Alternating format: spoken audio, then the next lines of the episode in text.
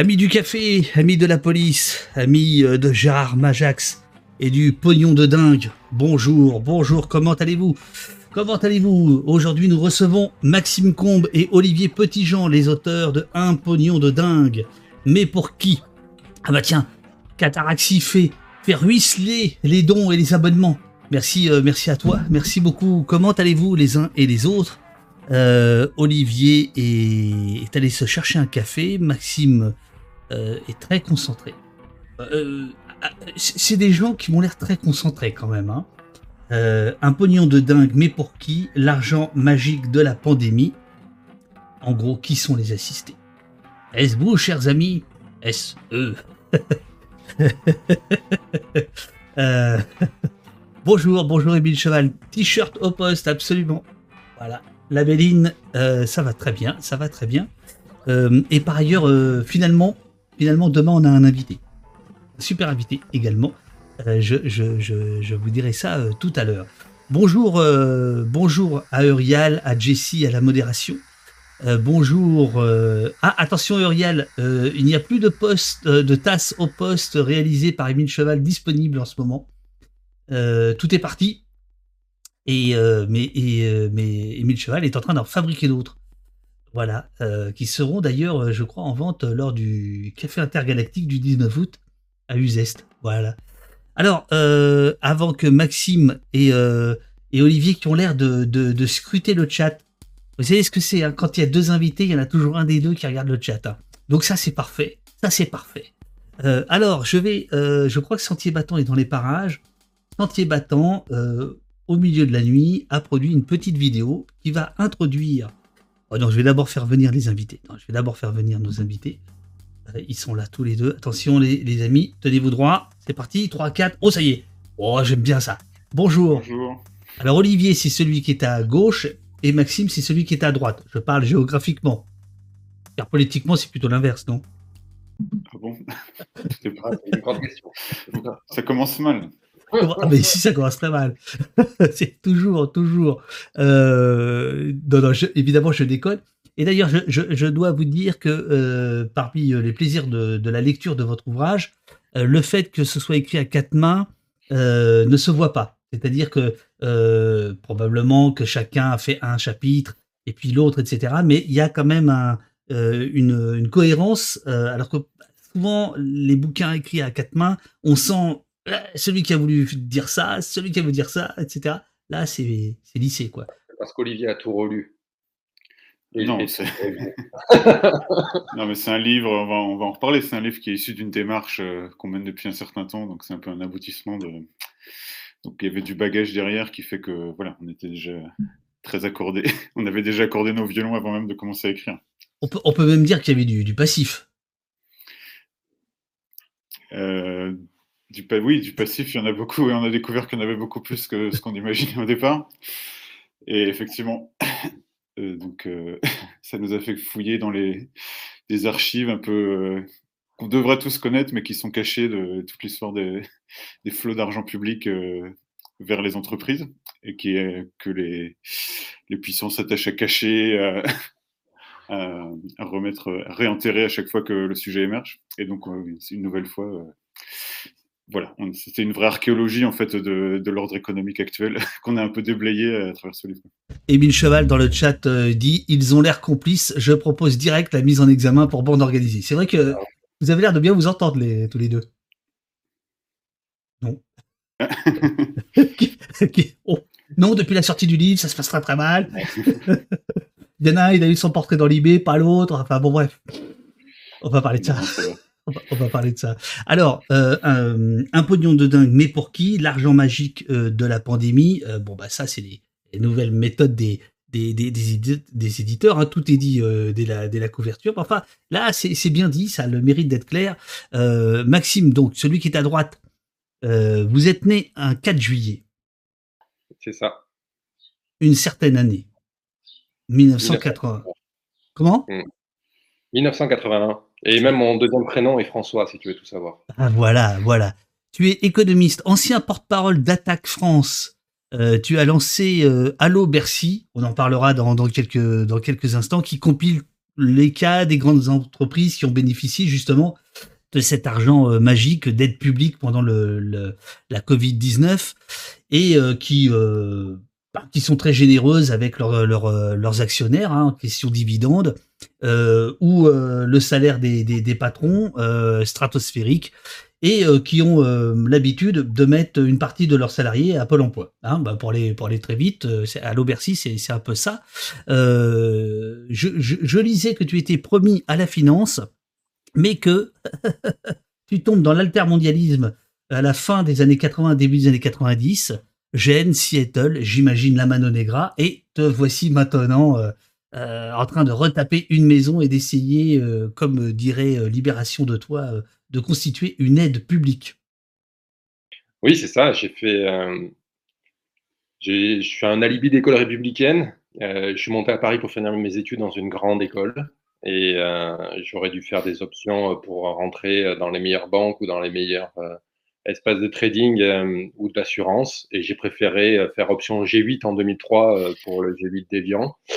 Et en fait, ensuite, continuer à prêter, louer et vendre mon de cerveau disponible pour les causes auxquelles je crois. Donc, ouais, ça fait 20 ans que je suis engagé dans le mouvement intermondialiste pour, pour, pour ces questions-là, pour ces questions de, de, pouvoir, de qui a les mains qui a la main finalement réellement sur les politiques publiques, euh, qui profite de la situation.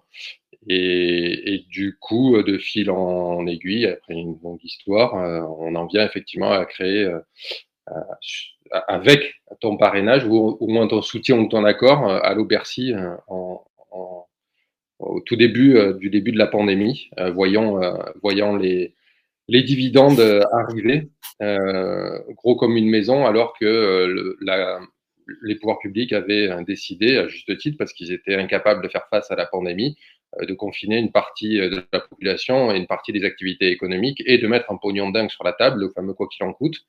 Et il y a un principe qui est relativement bien établi pour les gens comme nous qui essayent de savoir qui profite d'une bonne crise, c'est de, de, suivre l'argent. Et quand tu suis l'argent, en général, tu n'es pas loin de trouver qui profite de la situation. Alors justement, j'ai essayé de suivre l'argent de Monsieur Petit Jean Olivier, qui est donc euh, à tes côtés, euh, euh, à la fois là sur à l'antenne et puis sur le sur le bouquin. évidemment, comme comme la plupart des journalistes, il ne laisse pas de traces, hein, le moins possible. Évidemment, le, mec il n'a pas confiance, donc je sais moins de choses sur Olivier que que sur toi, Maxime. Olivier, je sais que tu es journaliste à Bastamag, ouais. très défavorablement connu de nos services que tu es le coordinateur de l'Observatoire des multinationales dont, euh, dont nous allons parler, mais tu peux peut-être en dire, euh, en dire euh, deux mots maintenant, qui est une, une association sous l'égide justement un peu de, de, Basta. Ouais, donc moi je suis pas effectivement je suis journaliste, mais j'ai je suis pas journaliste de formation et j'ai pas une, une, belle trajectoire comme Maxime. J'ai un peu louvoyé. Euh, j'ai vécu euh, ailleurs qu'en France, j'ai été éditeur, j'ai été travaillé dans des ONG et ça fait euh, effectivement un peu plus de dix ans qu'on a lancé avec les camarades de Bassès ce projet d'observatoire des multinationales. Et c'est un projet c'est un vrai projet journalistique parce que l'ambition c'était, ça reste de, de créer un, une vraie capacité d'investigation, d'enquête sur les grandes entreprises, alors que les journalistes, ils sont par tradition, et c'est tout à fait normal et légitime, ils sont tournés vers les pouvoirs politiques. Et on pensait, notre diagnostic, c'est que, surtout dans le monde dans lequel on vit, il n'y avait pas assez de travail journalistique sur les pouvoirs économiques. Et donc euh, voilà, c'est ça l'ambition. Ça a été hébergé par Bassa, effectivement, pendant dix ans. Et là, justement, en ce moment même, on est en train de créer une association séparée pour euh, voler de nos propres ailes, euh, essayer de faire encore plus, de manière encore plus ambitieuse, travailler avec plus de, médias, etc. Et ta bio Twitter laisse entendre que tu participes à un truc douteux appelé Corp Watcher. Corp. Au début, j'ai vu, j'ai vu Cop Watcher, mais quoi? Qu'est-ce que c'est? Encore, bah, encore, un antiflix, pas possible. C'est inspiré, bah c'est inspiré. je sais pas, voilà, c'est effectivement euh, pour moi il y a beaucoup de bon, il y a, on peut pas comparer. Euh, on, pourrait euh, épiloguer sur en comparant l'effet de la violence d'État, la violence physique et la, violence des multinationales et de l'argent qui est parfois une violence physique aussi, directement ou indirectement, qui est aussi, aussi une violence euh, plus invisible. Mais effectivement, dans notre démarche, partie le, fait que, Maxime ait repris euh, ton travail euh, sur Allo Place Beauvau sous forme Allo Bercy, c'est pas un hasard non plus, parce qu'il y a une il y a un parallélisme différencié, mais il y a un vrai parallélisme entre ces deux côtés. Et donc le réseau Corp Watchers, en fait, c'est un réseau qu'on essaie de créer avec des gens un peu partout en Europe qui travaillent comme nous, qui essaient de creuser sur les multinationales. Il y a donc euh, un peu en, en Angleterre, il y a des gens très bien qui s'appellent Corporate Watch euh, qui font un travail euh, vraiment de dingue sur ça, qui sont super compétents, même si on sont en dehors de tous les circuits journalistiques et, et universitaires. Et un peu partout en Europe, il y a des gens qui on essaie de, de, collaborer avec tout ce petit monde. à propos de dingue, parce que tu as parlé de dingue, on, va, on va quand même rendre hommage à celui sans lequel vous ne seriez rien. si je peux dire. Euh, c'est donc euh, euh, Macron Emmanuel et donc Sentier Battant qui est dans le chat, qui parle justement, qui dit la gauche a d'incroyables talents en parlant de vous. Eh bien, Sentier Battant, qui est un fidèle de poste, a concocté votre spot publicitaire pour, pour, le, pour le bouquin. Je, vous propose de le regarder. Alors vous, en tant qu'invité, vous n'avez pas le retour, mais vous connaissez ce discours. Hein, c'est le fameux discours à l'Élysée euh, d'Emmanuel Macron. Ça va durer une minute et ça nous permet euh, juste après de démarrer la discussion sur votre ouvrage, votre travail et votre regard sur euh, cet argent qui coule à flot, mais dans un sens. Moi, je suis un constat On met trop de pognon, on déresponsabilise et on est dans le curatif. Et donc, toute notre politique sociale, et c'est pour ça que j'ai besoin de vous, mutualistes, c'est qu'on doit mieux prévenir, ça nous coûtera moins ensemble. Et on doit mieux responsabiliser tous les acteurs. Donc vous êtes. Moi je pense que c'est ça Prévenir, responsabiliser. La politique sociale, regardez. On met un pognon de dingue dans des, dans des minima sociaux, les gens ils sont quand même pauvres. On n'en sort pas. Les gens qui restent pauvres, ils restent pauvres. Ceux qui tombent pauvres, ils restent pauvres. On doit avoir un truc qui permet aux gens de s'en sortir. C'est truc par l'éducation, il ne faut pas refaire un discours de congrès, mais hein, c'est comme ça qu'il faut le faire, c'est narratif. Et donc il faut prévenir la pauvreté et responsabiliser les gens pour qu'ils sortent de la pauvreté. Et sur la santé, c'est pareil. Tout le système de soins que je repensais, c'est aller vers plus de prévention, mieux organisé pour responsabiliser, y compris les acteurs de soins.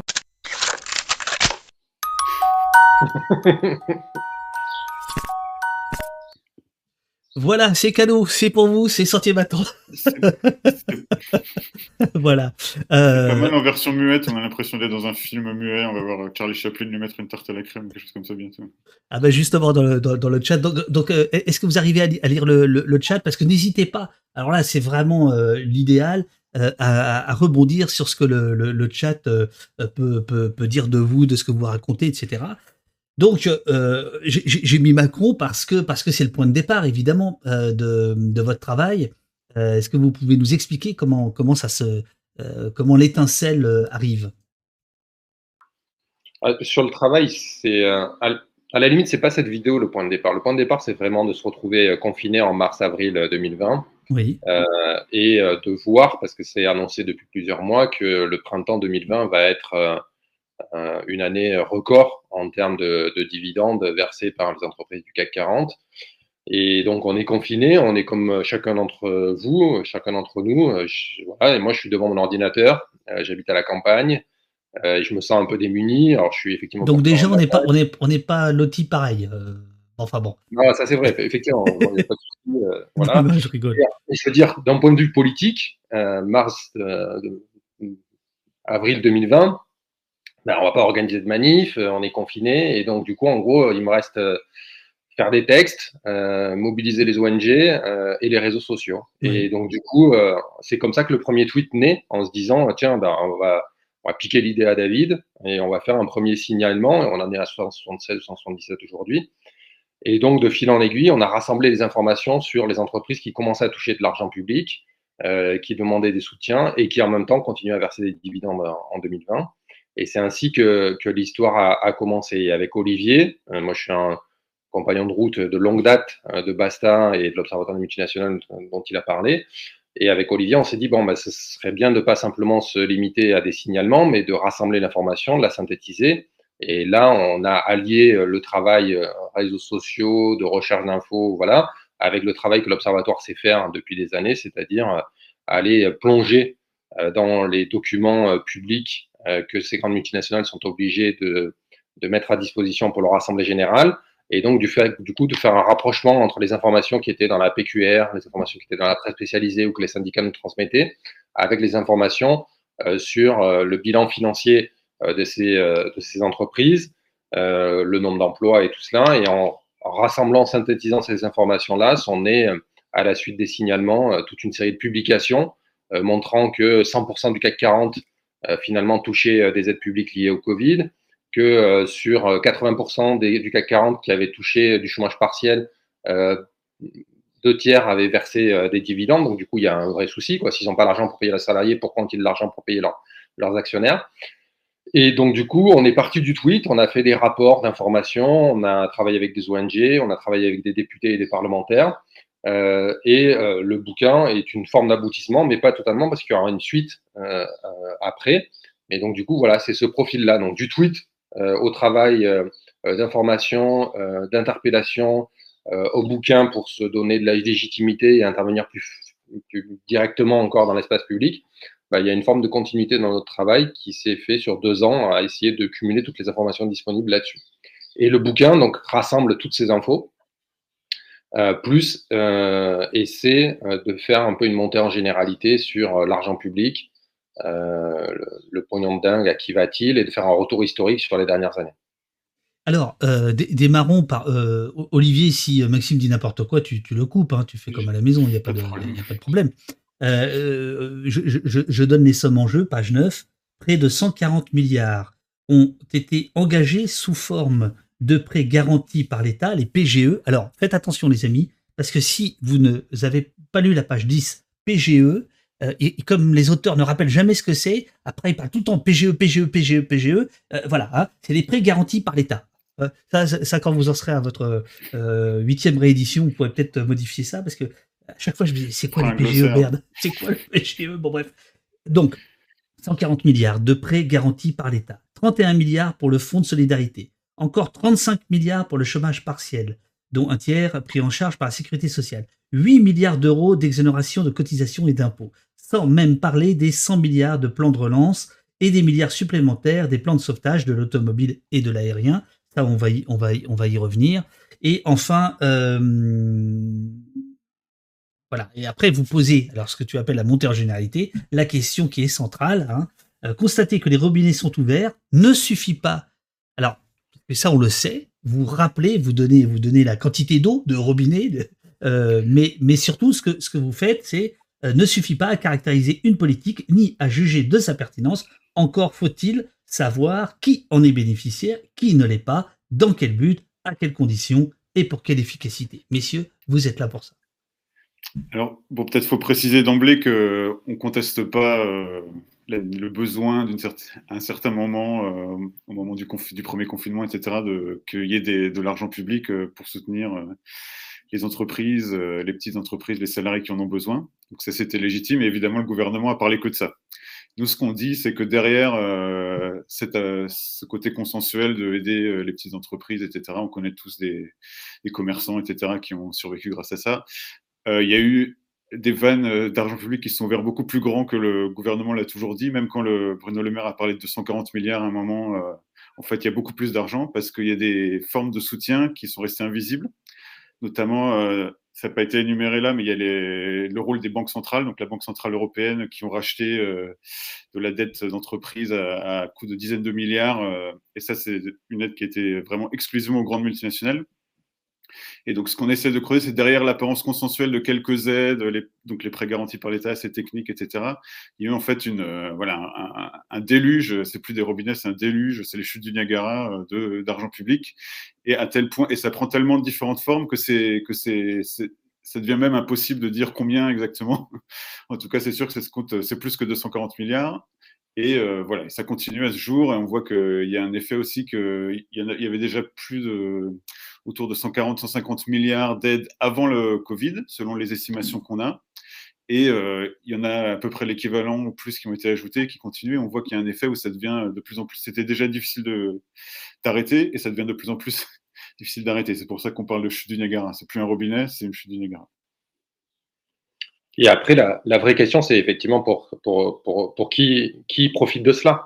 Euh, et, ce qu'on essaie de, discuter, c'est effectivement aussi, alors là c'est mon côté plus économiste, mais pour celles et ceux qui écoutent Dominique Seux le matin sur France Inter, mais j'imagine sur d'autres radios, euh, d'autres éditorialistes euh, ou sur d'autres euh, télés, il y a ce discours selon lequel, mais regardez, la France n'est pas du tout un pays néolibéral puisque les dépenses publiques en France représentent plus de 50% de l'équivalent du PIB. Ça a encore augmenté avec la pandémie. C'est bien la preuve que on va plutôt vers le socialisme que vers le néolibéralisme. Ça, vous l'avez entendu d'une manière ou d'une autre.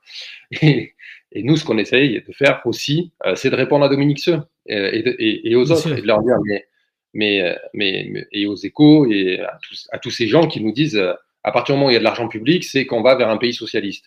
Ben non, si cet argent public ne euh, va pas vers les services publics, va pas pour celles et ceux qui sont en bas de l'échelle, les plus précaires, les plus pauvres et tout cela, mais qu'une grande partie de cet argent public va vers le secteur privé, et après on y reviendra, sans condition, et sur ce secteur privé, euh, lorsqu'on sort euh, de la période la plus euh, critique de la pandémie, qui va principalement vers les grands groupes, eh bien, on est en train d'assister à autre chose, à une autre forme d'intervention de l'État. Et c'est pas le grand retour de, de, l'État interventionniste, c'est finalement une transformation de l'État interventionniste, une transformation de l'État et de ce qu'il finance sur le territoire national. Il finance de moins en moins les droits sociaux, de moins en moins les aides sociales, ou avec toujours plus de conditions euh, et, de, et de limites. On y reviendra certainement. Toujours plus de devoirs, comme ils disent.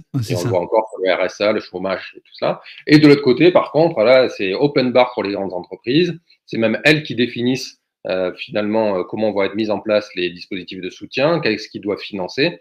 Et donc, c'est pour ça que on, on, discute finalement en reprenant les termes, pour revenir à ta première question, qu'Emmanuel Macron a utilisé, à savoir le terme pognon de dingue pour parler de l'argent public pour pour, euh, pour les aides sociales, mais également le terme argent magique, puisque c'était la réponse qu'il avait faite à, une soignante qui lui avait dit Mais attendez, à l'hôpital, on n'en peut plus, euh, il n'y a pas de moyens. il avait répondu ah, Mais vous savez, madame, il n'y a pas d'argent magique. Eh bien, si, le pognon de dingue, il existe. L'argent magique, finalement, on arrive à le créer. Et après, à savoir vers quoi euh, il est tourné. Et principalement, il va financer à ce jour euh, une transformation de l'État-providence français pour aller financer principalement les, grands groupes, euh, au nom que ce sont eux qui créent l'emploi, euh, plutôt que financer ce dont on aurait besoin aujourd'hui, c'est-à-dire nos services publics, celles et ceux qui sont en bas de l'échelle et tout ça. Si, je peux me permettre, je, vais citer des auteurs que vous connaissez bien, puisqu'il s'agit de vous. page 13. Les dispositifs en faveur des plus pauvres ont dû se contenter le même temps de 0,8% des 100 milliards d'euros du plan de relance. Et Page 17, les aides aux entreprises ont augmenté trois fois plus vite que les aides sociales entre 2007 et 2018 pour atteindre l'équivalent de 5,6% du PIB, un montant extravagant. Tu veux y aller, Olivier? En fait, euh, c'est ça. Ce qui, était un peu, peut-être un des moteurs euh, de notre démarche, c'était ce moment, pour revenir à ce moment du, premier confinement où euh, Emmanuel Macron a commencé à dire euh, on va tout remettre en cause, peut-être qu'on s'est trompé, etc., etc. Et en fait, on voit ce qu'on montre dans ce livre, c'est qu'en fait, il a, il a rien remis en cause du tout, et même il a même accéléré, euh, accéléré des choses sous, certains aspects, sa, vision politique, qui est de, voilà, de remettre l'État euh, structurellement au service du secteur privé, et, et, et, ça touche donc évidemment les formes de soutien aux grandes entreprises. Et là, je pense que ce qu'on voit, et ce qu'on voit en ce moment, et ce qu'on va voir dans les prochaines années, euh, sans préjuger des, des résultats électoraux, etc., c'est euh, un ciblage encore plus fort des derniers services publics euh, qui restent et des dernières formes d'aide sociale qui restent, notamment l'éducation et la santé. On voit un mouvement, effectivement, le... en gros, l'idée, c'est que l'État se retire et met les entreprises entre l'État et, la population. C'est-à-dire, l'État va donner de l'argent à des entreprises pour euh, s'occuper de l'école, s'occuper de la santé à sa place et les laisser prélever des tonnes d'argent au passage. Et donc ça, c'est en un sens, on parle beaucoup de Macron, mais c'est une évolution, euh, on le montre dans le livre, qui date d'avant Macron. Mais Macron, effectivement, c'est une sorte de, paroxysme de ça. Il l'assume beaucoup plus que le faisaient ses prédécesseurs, notamment François Hollande, qui le faisait sans, l'assumer. Et euh, il, a, il a saisi, euh, enfin, rétrospectivement, on peut, on peut voilà, c'est comme le disait Maxime au début, il a su se profiter d'une bonne crise pour, pour aller encore plus loin dans, dans sa vision du monde. Alors, vous, expliquez d'ailleurs qu'en en fait, il y aurait un, proverbe euh, chez, euh, dans, la haute, on va dire ça comme ça, ne pas laisser se gâcher une bonne crise. Qui a dit ça et qui euh, on sait d'où vient cette expression et qu'est-ce qu'elle signifie? Et, si on regarde la pandémie, qu'est-ce que comment ça s'est traduit cette, euh, ce dicton? Bah, moi, je ne serais pas capable de retrouver l'origine exacte. Je pense que c'est quelque chose qui se dit euh, depuis des, siècles et des siècles, dans les, justement chez la haute, chez les puissants, chez les spéculateurs, etc. Euh, mais c'est clair que dès le début de la pandémie, si on lisait un peu la presse économique, euh, les petits médias économiques ou les sur Twitter, les, les, les, méga libertariens, etc. Ils ont tous dit ça. Enfin, c'était clair que c'est ce qui allait se passer. En plus, euh, on était dans un contexte. Euh, là, on parle beaucoup de la France, mais c'est un ce qu'on dénonce, ça s'est un peu produit d'une certaine manière un peu partout, et notamment aux États-Unis, où on avait déjà l'expérience de de ce qui s'est passé au moment de la crise de 2008 qui s'est répété x10, etc., etc. Donc, en fait, derrière le, discours un peu consensuel qu'il y a eu pendant quelques semaines, euh, c'était, clair qu'il y allait avoir des, profiteurs. Et il y en a eu de toutes sortes, euh, euh, évidemment, du plus petit au plus gros. Mais voilà, ça montre que c'était vraiment saisi comme une opportunité d'aller encore plus loin dans voilà, dans la mise de l'État au service des entreprises et euh, sous un dehors consensuel et euh, en parlant aux députés, par exemple, qui ont suivi, euh, qui ont suivi tout ça ces premiers mois au printemps 2020. c'est quelque chose qui a jamais été discuté. C'était, on parlait beaucoup, pour revenir à ça, des, des aides qui étaient un peu destinées à toutes les entreprises. Donc le PGE, en fait, c'est destiné à toutes les entreprises, du, du plus petit au plus grand, les exonérations de charges et de cotisations pareilles, etc. Et on parlait très peu euh, des, aides qui étaient en fait beaucoup plus importantes.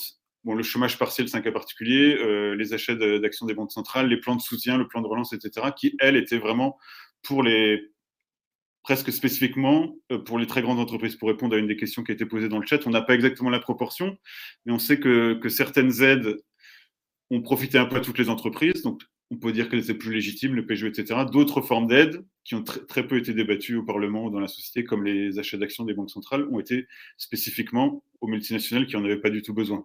On a pu croire pendant quelques semaines qu'elles en avaient besoin, mais c'était, c'était, euh, voilà, dès avril 2020, on voyait bien que toutes ces entreprises, en fait, elles n'avaient pas besoin d'être aidées. LVMH avait aucun, aucun besoin d'être aidé. Euh, et euh, voilà. Et ce qu'il faut, ce qu'on peut aussi dire, c'est que comme ces aides n'étaient pas débattues, étaient cachées, ça a permis à ces multinationales de dire Ah, maintenant, euh, on n'a pas besoin de l'État. Total a dit non, on n'a pas besoin de l'État. Sanofi a dit non, on n'a pas besoin de l'État. Donc, il y a cet effet de cacher un peu leur dépendance euh, à l'argent public. En fait, nous, ce qu'on montre dans le livre et ce qu'on a montré au cours de notre travail de ces deux ans, c'est qu'il y avait toutes ces formes d'aides cachées qui, en fait, euh, même Total, même Sanofi, même LVMH, sont, vivent au crochet de, la puissance publique. Alors, il y a, effectivement, on, va y venir, un chapitre qui est consacré une étude comparée BlackRock, euh, Bernard Arnault, mais effectivement, euh, Total revient souvent, Sanofi aussi. donc, grosso modo, hein, vous, ce que vous pointez, c'est le CAC 40. Hein, on, est, bien d'accord pour ceux qui, sont en train d'arriver. Ce sont les aides vers ces, multinationales déjà opulentes. et vous, vous, évoquez assez peu les aides aux, petites entreprises, aux, auto-entrepreneurs, etc. vous faites un distinguo.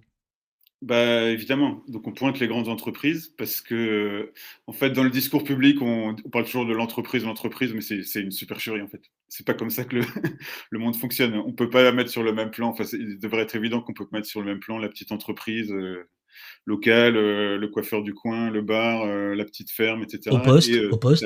au poste, voilà. Ou l'observatoire des multinationales, je sais pas. Oui. et donc, et ça, voilà et souvent maintenant, pour d'ailleurs pour beaucoup de raisons, notamment les règles européennes, ça devait, euh, on n'autorise pas vraiment discriminer de cette manière entre les entreprises, enfin prétendument, on peut, on ne va pas rentrer dans les débats euh, juridiques, mais donc il y a des aides qui sont ouvertes à tout le monde, euh, sans trop de contrôle, comme c'était le cas des PGE, euh, des exonérations de charges, etc., etc. Et donc, effectivement, il y a des petites entreprises qui en profitent un peu, elles en avaient besoin, et il y a des grosses entreprises qui n'en avaient pas du tout besoin et qui en profitent de la même manière. Donc, le, jeu est biaisé euh, d'emblée, et ensuite, effectivement, il y a des aides cachées qui vont profiter seulement aux grandes entreprises. Et donc, effectivement, une des choses qui a été portée euh, pour entrer dans ce débat qu'évoquait Maxime sur quelles conditions aux aides publiques aux entreprises, etc., une des choses qui a été demandée à un moment, c'est que certaines aides soient réservées aux petites entreprises. Mais euh, voilà, ça a été refusé clairement. Euh. Donc, il y a je sais pas comment on caractérise ça. Pourquoi ça a été refusé? Qu'est-ce qui a été mis en avant? C'était quoi les arguments pour refuser? Que c'était pas possible juridiquement parce que ça, voilà, ça, ça, impliquait de discriminer entre les différentes entreprises et que voilà, que ça portait atteinte euh, aux, droits de propriété privée, etc. Quand on creuse euh, les arguments juridiques, ils, reviennent toujours à ça. Hein. C'est protéger le droit, euh, le sacro-saint droit des, investisseurs et des propriétaires des entreprises à, faire autant de profits qu'ils le veulent. Et donc, pour nous, cette crise sanitaire, c'était le moment justement de dire que il y avait une opportunité claire politique parce qu'il était évident que ça montrait bien à quel point l'économie, le monde des affaires dépendait de l'argent public. C'était le moment pour les pouvoirs publics de dire euh, oui, mais à, certaines conditions. C'est le moment de changer ce rapport de force et de dire, et ça a été, fait de manière très ponctuelle dans certains, pays ou dans, certains domaines. Et euh, le gouvernement français, Emmanuel Macron, ont absolument refusé catégoriquement. C'est revenu sur la table plusieurs fois à propos de, des dividendes, à propos du climat dont on va peut-être parler, etc porté par des parlementaires, porté par des ONG, des mouvements sociaux, etc. Et, le gouvernement a dit systématiquement non, on le fera pas, c'est pas on va pas conditionner, on va pas conditionner. Et ce refus-là, alors que ça aurait été la chose évidente à faire à ce moment-là, ça a contribué d'une certaine manière à renforcer encore plus, à rendre encore plus sacro-saint, je dirais, ce droit euh, sacré aux dividendes des actionnaires. Et euh, c'était vraiment une manière de d'admettre et de sanctionner ce, ce, bouleversement du rapport de force euh, entre euh, d'un côté la puissance publique et de l'autre côté euh, la finance et les actionnaires. Maxime? Ce qu'il faut bien comprendre, c'est que, ou, avoir en tête, c'est que les grands groupes, quand ils disent, ou quand ils agissent pour ne pas laisser passer, ne pas gâcher une bonne crise, alors on attribue cette citation à Churchill, mais apparaît-il que personne ne sait vraiment d'où ça vient. On attribue beaucoup de choses à Churchill. Euh, à, l'initiative de tout. Euh, mais euh, c'est que au, départ de la pandémie, on met en place des aides finalement qui brassent extrêmement large. Et les entreprises, tout de suite, disent OK, par contre, il faudrait en même temps relâcher un petit peu les réglementations qui existent sur la question sociale, sur les questions environnementales. Ça, ils vont pas nécessairement l'obtenir. Mais en bataillant là-dessus, en fait, ils vont se positionner comme étant auprès des interlocuteurs euh, les, finalement celles et ceux qui vont définir avec les pouvoirs publics ce que vont être euh, les dispositifs de soutien euh, du plan de relance et des aides qui vont venir après. Il y, a, plusieurs phases dans les aides pendant la pandémie. Il y a d'abord les aides d'urgence. Elles, on va dire qu'elles couvrent assez largement, les petites entreprises y ont accès. Et puis après, on place sur des choses un peu plus stratégiques que sont le plan de relance, le plan France 2030, là avec des dispositifs de soutien qui sont en fait réfléchis et pensés pour le capitalisme français, pour les grands champions nationaux. Et donc on vient sauver Air France, quoi qu'il en coûte, et sans changer son, son, son, son objet de production. Euh, on vient sauver Renault sans lui conditionner quoi que ce soit. Et puis après, on met beaucoup d'argent sur la table pour l'hydrogène. Alors, je sais pas toi, mais ton coiffeur et, ton, euh, euh, Moi, je n'ai pas de coiffeur. et je L'hydrogène, si tu veux, euh, le plan hydrogène, je ne sais pas trop comment il peut se positionner, mais il va pas trop en avoir accès. Euh, et c'est la même chose sur euh, l'avion vert, c'est la même chose sur la voiture électrique. Qui se positionne sur la voiture électrique et qui va toucher plus de 700 millions d'euros d'aide pour construire une usine de, de, batteries électriques dans le nord de la France? Eh ben, C'est Total Energy qui fait 14 milliards de bénéfices, c'est Stellantis qui en fait 12 milliards et il touche 700 millions d'euros d'aide. Mais à quoi bon? Pour quelle raison? En quoi ont-ils besoin de cet argent public? Donc en fait, ils se positionnent pendant toute la pandémie pour dire, et c'est nous qui serons les acteurs majeurs de la relance. Faites-nous confiance, donnez-nous de l'argent, euh, relâchez un petit peu, si vous pouvez, les contraintes environnementales, et nous serons là pour relancer l'économie française. Et d'ailleurs, derrière les discours d'Emmanuel Macron au début de la pandémie, euh, qui disait, euh, finalement, c'était des discours altermondialistes, la solidarité, les services publics, euh, on va aider ceux qui sont en première ligne. Enfin, c'est limite si Attaque aurait pu signer les, les, premières déclarations de Macron. En, parallèle, en parallèle, tu avais Bruno Le Maire qui disait au secteur privé, de toute façon, pour nous, l'enjeu, il est clair. Euh, l'enjeu premier, c'est de s'assurer que l'appareil productif français, le jour d'avant de la pandémie, soit soit protégé et que finalement le jour d'après, finalement l'appareil productif de, français soit relativement semblable à celui du jour d'avant. Et donc, c'est ce qu'ils ont fait. Ils ont euh, balancé de l'argent pour sauver cet appareil productif euh, et surtout ne pas le, transformer. avec cette idée que ce sont eux qui vont créer de l'emploi, que ce sont eux qui vont résoudre la crise climatique avec des, avec des ruptures technologiques euh, dans l'innovation euh, autour de l'hydrogène, l'avion vert et je ne sais quoi, et que ce sont eux finalement qui vont apporter le salut euh, de l'ensemble des crises auxquelles nous sommes confrontés dans les années à venir dans le pays. Alors, vous, vous, allez consacrer votre troisième chapitre, alors le livre est en, trois parties, à BlackRock et à Bernard Arnault. Est-ce que pourquoi vous avez pris ces deux-là plus que plus que d'autres? Alors j'ai ma petite idée, mon, mon, stabilo il, a, il, a, il, a, il, a, il a gazé quoi. Euh, notamment, bon alors par exemple Bernard Arnault, euh, vous écrivez page 44, selon le magazine Forbes, son patrimoine en avril était en avril 2020 de 76 milliards de dollars, environ 67 milliards d'euros au cours actuel. En janvier 2022, donc deux ans plus tard, ce patrimoine était passé à près de 190 milliards d'euros, une multiplication par deux et demi. Raison principale, point d'interrogation? Bon, le, comme ça a été dit, on est un peu focalisé sur le CAC 40 euh, parce que c'est les plus grandes entreprises françaises et aussi parce que, comme elles sont cotées en bourse, il y a un peu d'informations disponibles à exploiter. C'est vrai qu'il y a d'autres groupes euh, un peu plus opaques comme Lactalis ou Auchan, où on pourrait moins, qui sont tout aussi euh, problématiques, mais qu'on peut moins, sur lesquelles on peut dire un peu moins de choses. Mais globalement, Bernard Arnault et, et BlackRock, c'est les deux, ceux qui touchent le plus de dividendes du CAC 40 depuis des années. Euh, et il y a un petit effet de.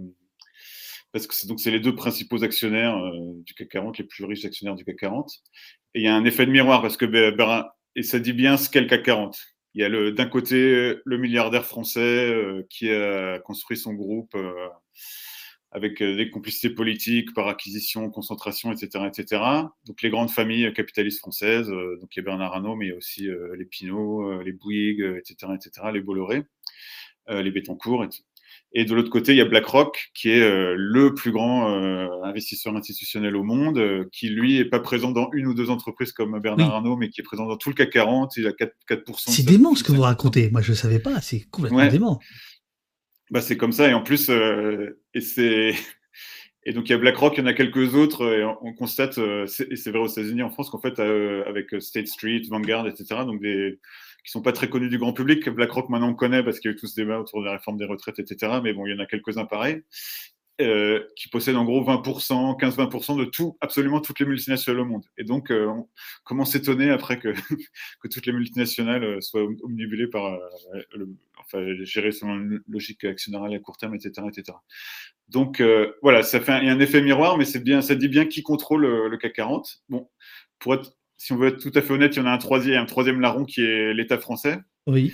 Et, euh, et c'est, mais c'est justement l'État français tel qu'on le dénonce, c'est un État français qui est de plus en plus euh, mis au service du, secteur privé et de la logique du, financière, etc. Parce que euh, que ce soit les participations directes ou les participations via BPI France, etc., qui sont des structures déjà publiques-privées, on voit que l'État français, en tant qu'actionnaire, il est très présent dans le CAC 40, mais il défend pas du tout l'intérêt général. Il, il, est là, un peu comme pour les aides publiques, pour valider euh, la, gestion de, ces entreprises, valider le fait qu'elles suppriment des emplois comme Renault ou d'autres, valider euh, le fait qu'elles versent des dividendes, etc., etc., Et donc, bon, laissons de côté la question de l'État. Donc voilà, c'est les deux, euh, c'est les deux symboles de, de, qui profite au final.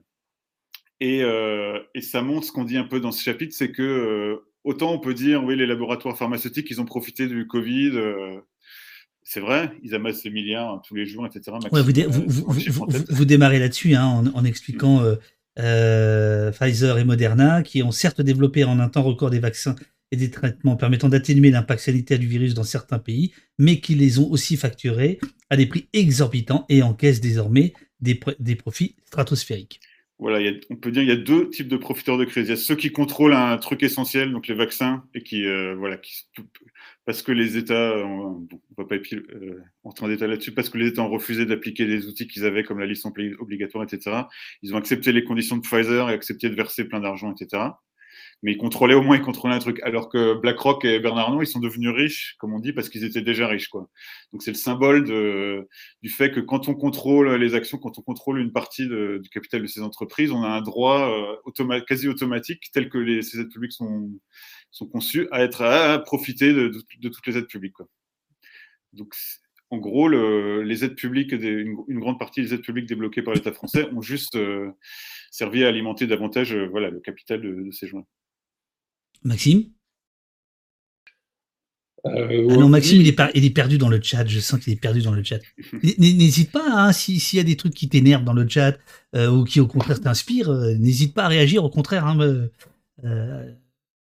non, il y, a une chose qu'on n'a peut-être pas, pas dite depuis le début et qui est pourtant un élément central sur tout ça, c'est euh, le manque de transparence sur les informations. Oui. Euh, c'est absolument clé euh, pour comprendre, y compris pour comment on a fonctionné. C'est-à-dire que au début des premiers signalements, on essayait de recouper les informations qu'on récupérait de, de la presse locale, de la presse spécialisée.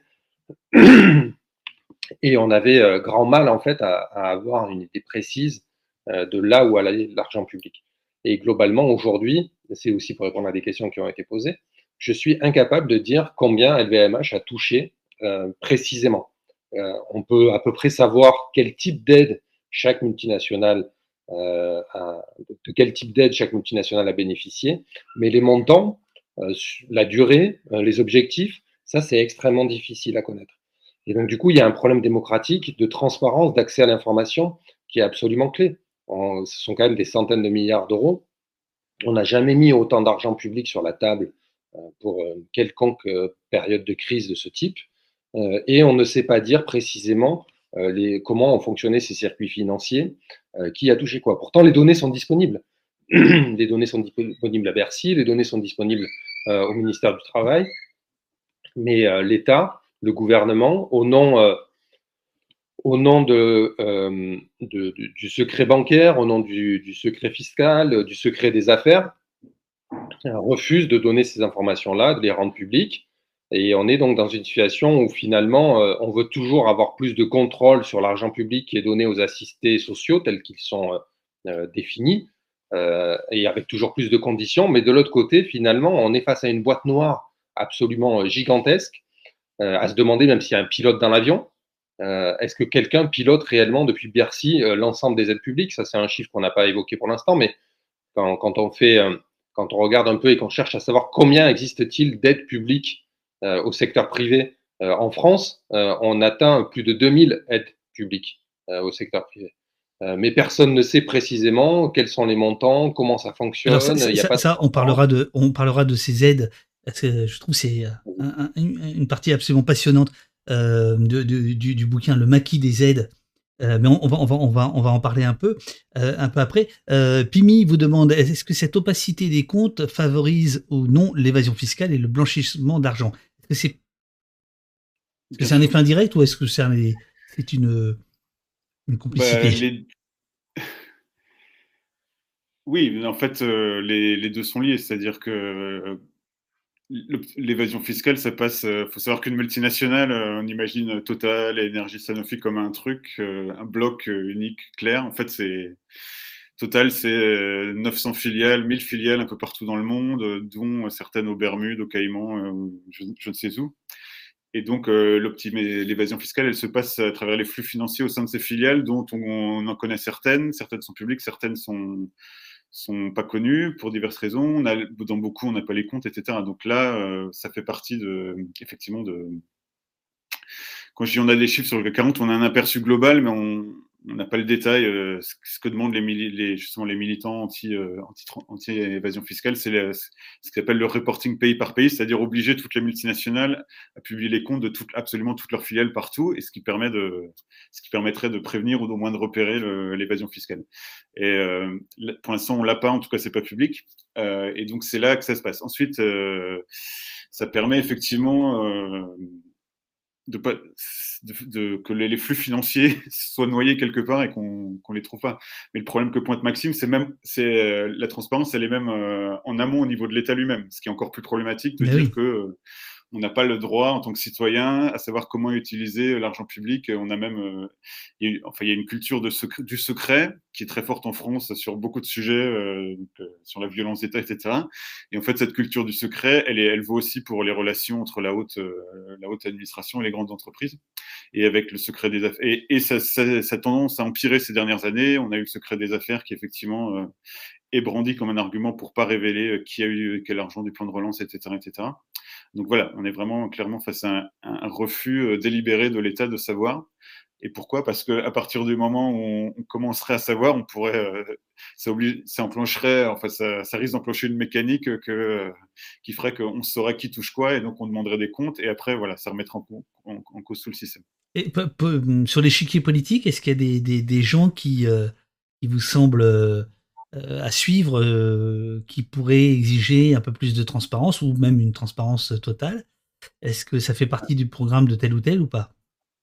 Ça, c'est l'ultime euh, phase de notre travail sur ces questions-là, c'est d'avoir justement repéré pendant la, pendant la pandémie les groupes politiques qui ont bataillé pour exiger plus de transparence, plus de conditionnalité, plus de finalement suivi public des secteurs publics au secteur privé.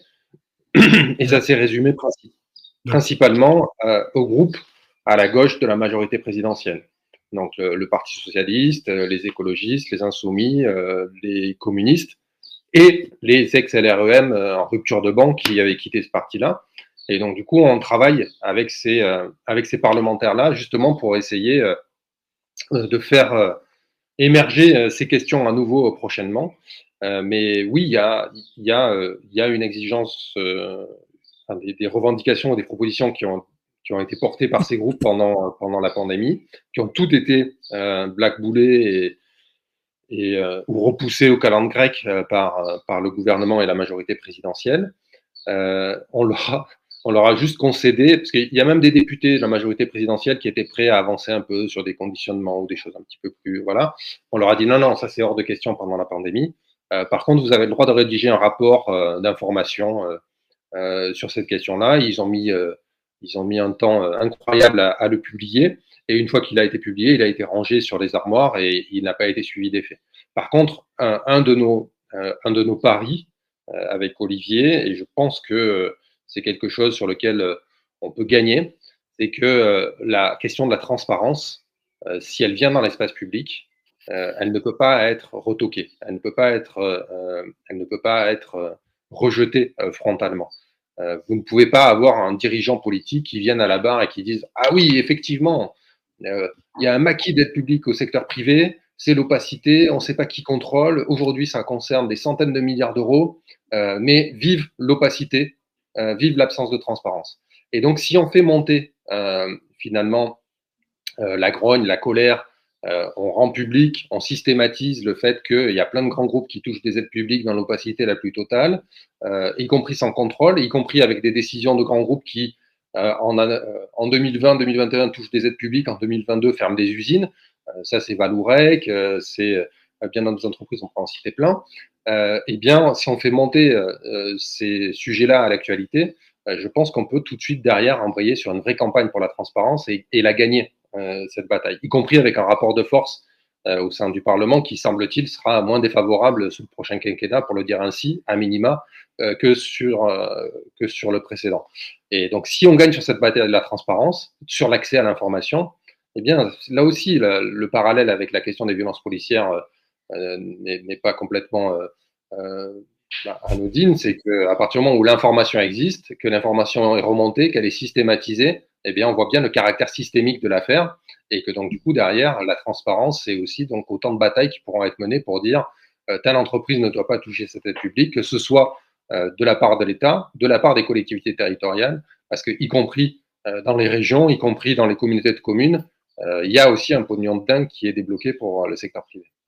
Alors, j'apprécie ton, optimisme, Maxime, mais malheureusement, je, je ne le partage pas. je, je, veux dire, je ne suis pas sûr que sur ce point-là, l'analogie avec les violences policières soit euh, pertinente, dans le sens où euh, on a bien vu que même si, alors, en ce moment encore plus que jamais, la, question de la police est à, est, à l'ordre du jour, si je puis dire, euh, il n'y a pas pour autant plus de transparence sur la doctrine d'emploi, sur voilà, même, enfin, je veux dire que la lessiveuse marche à, à, plein régime, mais au moins ça se voit. c'est, voilà. Mais bon, non, non, mais je, je, je, je, ferme la parenthèse, hein, c'est juste. Euh, non, mais, mais, mais, non, mais je partage ton constat et ton analyse. Euh, après, la question, c'est de savoir, euh, c'est de savoir où on place sa, volonté pour agir. moi, je, enfin, je, considère que les choses, mais c'est toi-même qui le dis, qui ont progressé sur la question des violences policières à partir du moment où la, plus de transparence, plus de partage d'informations ont été faits. Et là, effectivement, on est dans, une situation où euh, ils combattent ça. Ils veulent pas de cela. Ils veulent mhm. pas que ce soit discuté. Euh, voilà. Et, très, et, et ça, c'est le début. Nous, on le voit sur l'opération à l'Aubercy. Au début, ils vous ignorent. Et après, ils se moquent de vous. Et après, ils sentent que ça commence à monter, ils vous combattent. Mhm. Et puis peut-être qu'à la fin, on peut gagner. Alors gagner, pas surtout. On va pas tout de suite tout transformer. Mais, euh, mais, mais si on gagne un peu, eh bien, il y a des choses qui vont s'enclencher. Et, et, la situation euh, euh, politique, euh, y compris avec un nouveau Parlement, clairement donnera plus de force à ces propositions. Et sur la question de la transparence des aides au secteur privé, et c'est là où je pense que l'analogie ne fonctionne plus avec, avec les violences policières qui, touchent à bien d'autres aspects bien plus différents, c'est que la transparence sur les, sur les aides publiques, à l'heure où vous exigez qu'il y ait transparence sur l'usage des fonds publics par les, par les, les, hommes politiques, mais également euh, plus de transparence, plus de suivi sur les aides sociales. Euh, ce sera compliqué si on arrive à faire monter ce sujet-là, mais c'est peut-être que l'optimisme BA euh, de ma part. Ça leur sera très compliqué de, de, s'opposer frontalement. Non, non, non, il n'y a pas d'optimisme BA en la matière, il y a de l'optimisme combatif. Presque pareil, mais pas, pas, tout à fait pareil. Olivier, je, je, vois que tu es plongé dans le chat. Hein, si tu veux répondre, n'hésite pas, euh, au contraire, et, et, essayer de trouver euh, comment on prononce les, les, les, pseudos des gens, parce que si tu peux m'aider, c'est l'enfer parfois. Il faut, faut, faut, pas hésiter à rebondir si vous avez envie de, de, de rebondir sur, euh, sur les uns et les autres. Non, mais pour revenir sur cette question de la transparence, je pense que le truc, c'est qu'il y a, en gros, parmi nos nos dirigeants, il y en a, il y en a qui croient à leurs mensonges et il y en a qui croient pas. Donc euh, il y a aussi euh, l'effet de, de, jouer sur les contradictions de leurs dominants, euh, au sens où l'Union européenne dit ah non on est pour la transparence, donc on peut pousser de ce côté. Aux États-Unis, on en parle un peu brièvement dans le livre. Il y a cette expérience où au moment où il y a eu le plan de relance d'Obama, donc suite à la crise financière. assez incroyable, assez incroyable. Voilà, donc il y a eu ils ont quand même dit bon, on met plein d'argent sur la table, mais on, veut de la transparence. Et, on, et, là, justement, on a vu que, on voit que de fil en aiguille. Euh, transparence qui s'est traduite par euh, la mise à disposition de données, hein, c'est ça? Ouais. Euh, de, de, Donc, les données étaient disponibles. Les, bon, il a fallu que des organisations de la société civile les utilisent, en fait, les, les rendre, comme souvent, les rendent utilisables, etc. Mais euh, voilà, et donc ça a mené, bon, c'est pas, euh, pas le but en soi, parce que ça a mené, mais ça a mené certaines autorités publiques, euh, États, etc., à dire on vous donne cette aide, mais avec telle, telle condition. Ça crée des conditions. Évidemment, nous, notre but ultime, c'est pas qu'il y ait toujours autant d'aide aux entreprises, mais avec quelques conditions. Notre but ultime, c'est que, je, je sais pas, c'est pas le socialisme, mais c'est qu'il y ait au moins une économie plus équilibrée, ou que tout n'aille pas aux grandes entreprises, qu'il y ait aussi du soutien pour pour les petites entreprises, les services publics, euh, les gens qui en ont besoin, l'économie sociale et solidaire, les communs, enfin, une économie beaucoup plus euh, pluraliste, disons.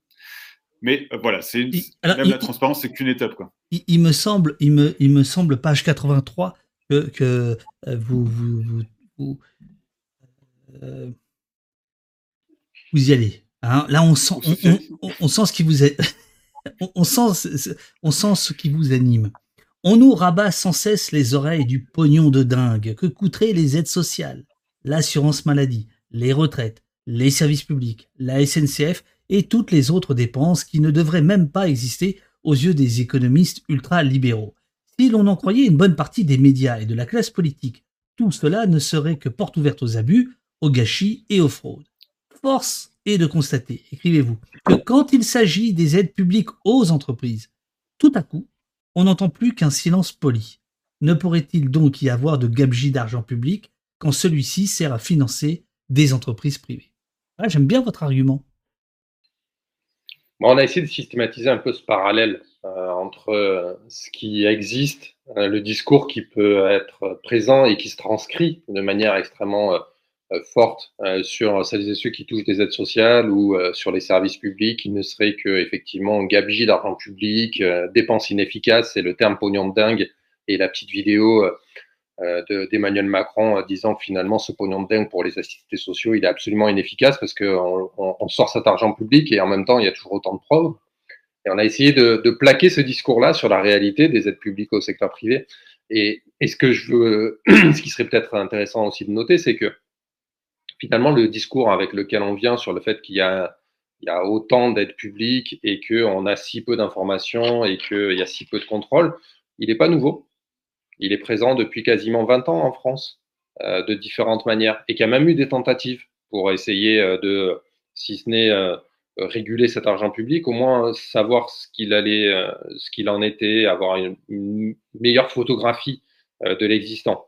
Et ça a été possible, euh, et je ne vais pas en faire l'apologie, puisqu'à l'époque, euh, je me suis engagé dans le mouvement intermondialiste justement parce que je ne pensais pas que le, le, gouvernement de Lionel Jospin pouvait euh, concrètement euh, et durablement changer la donne euh, sur le plan économique et social. Mais à la fin du, du, du quinquennat de Lionel Jospin, qui n'était pas président mais Premier ministre, il y a eu cette volonté de mettre en place une commission de suivi et d'analyse des aides publiques au secteur privé pour savoir précisément de quoi on parlait.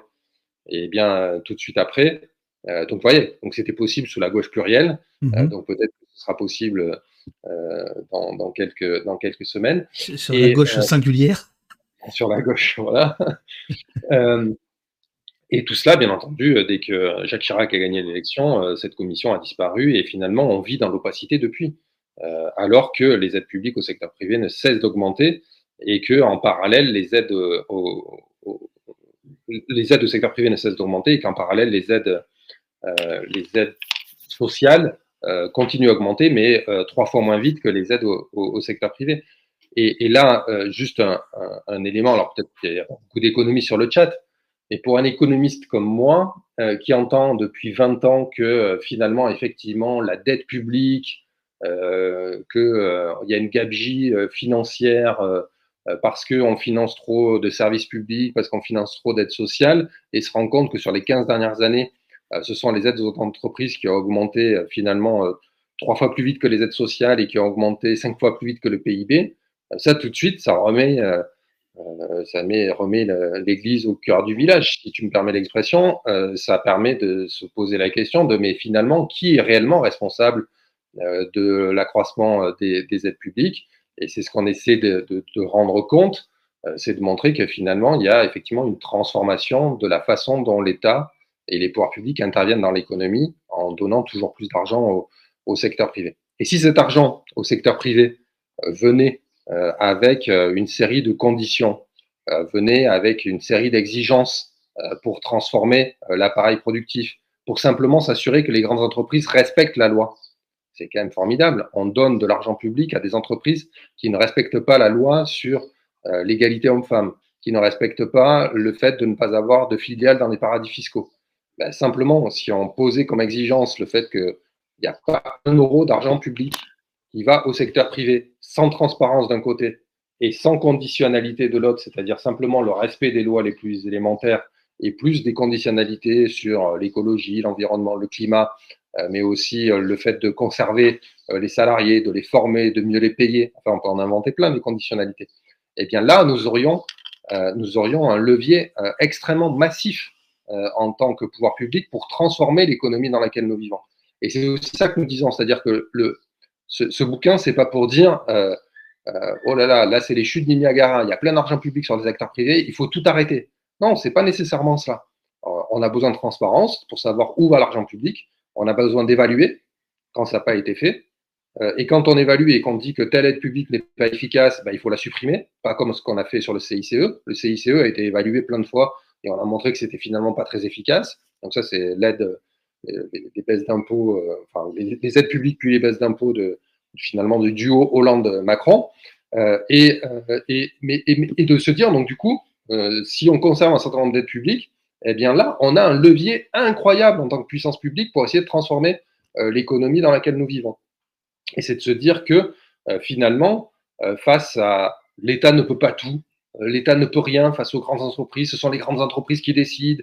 Euh, on ne peut pas intervenir et leur imposer des choses qu'elles ne veulent pas. Eh bien, c'est de leur dire, voyons cela de manière extrêmement concrète.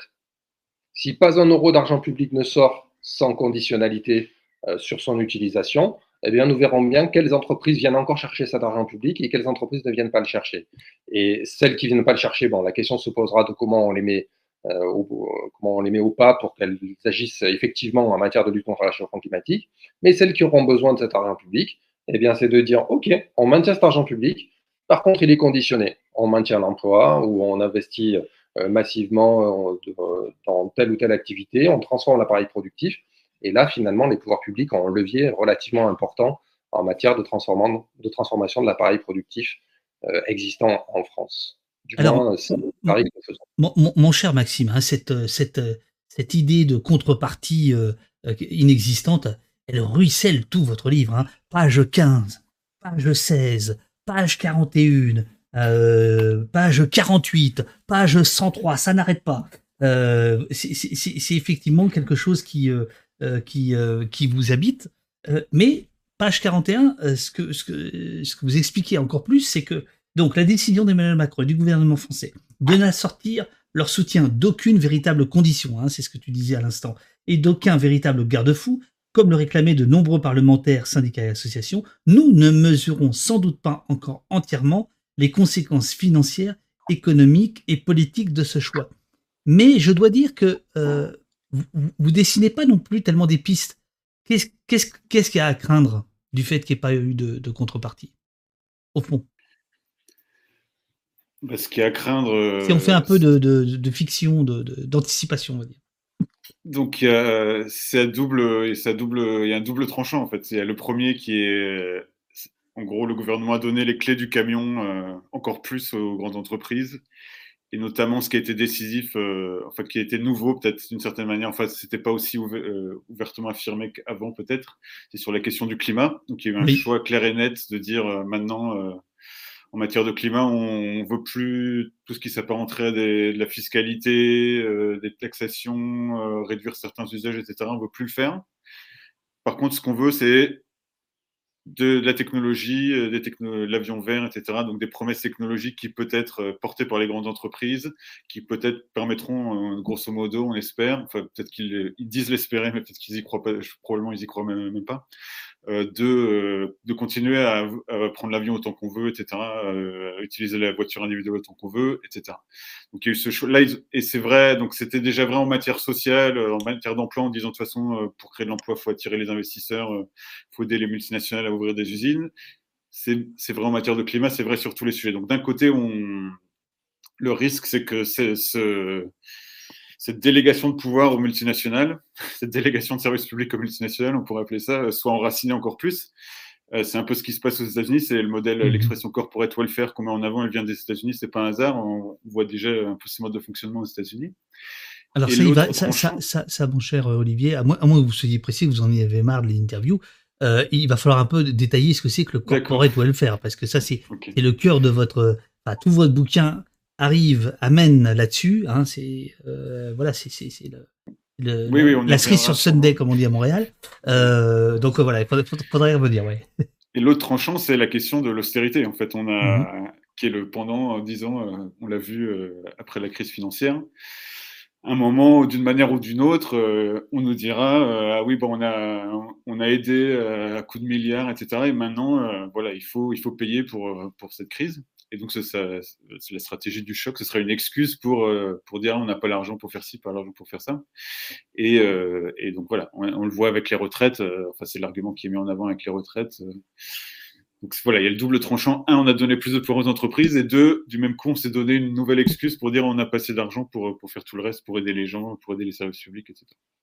Et dans les conséquences de long terme, si tu me permets, David, il y, a, y a en fait le négatif euh, de ce qui n'a pas été fait. Euh, c'est-à-dire euh, que si les 400 milliards, on peut compter différemment, mais les plusieurs centaines de milliards d'euros qui ont été mis sur la table là pendant la pandémie avaient été utilisés pour favoriser l'égalité salariale homme-femme, pour la lutte contre le réchauffement climatique, pour transformer l'appareil productif et le rendre plus résilient et le relocaliser en partie, pour sortir les activités des paradis fiscaux, pour financer les services publics, euh, pour aider les plus pauvres, eh bien, nous sortirons de deux ans de pandémie avec, euh, alors c'est effectivement un brin utopique vu le rapport de force politique qui existait, mais nous sortirions de deux ans de pandémie avec effectivement plus d'égalité homme-femme, plus moins d'inégalité d'une manière générale, une économie plus proche des besoins des gens et non pas des,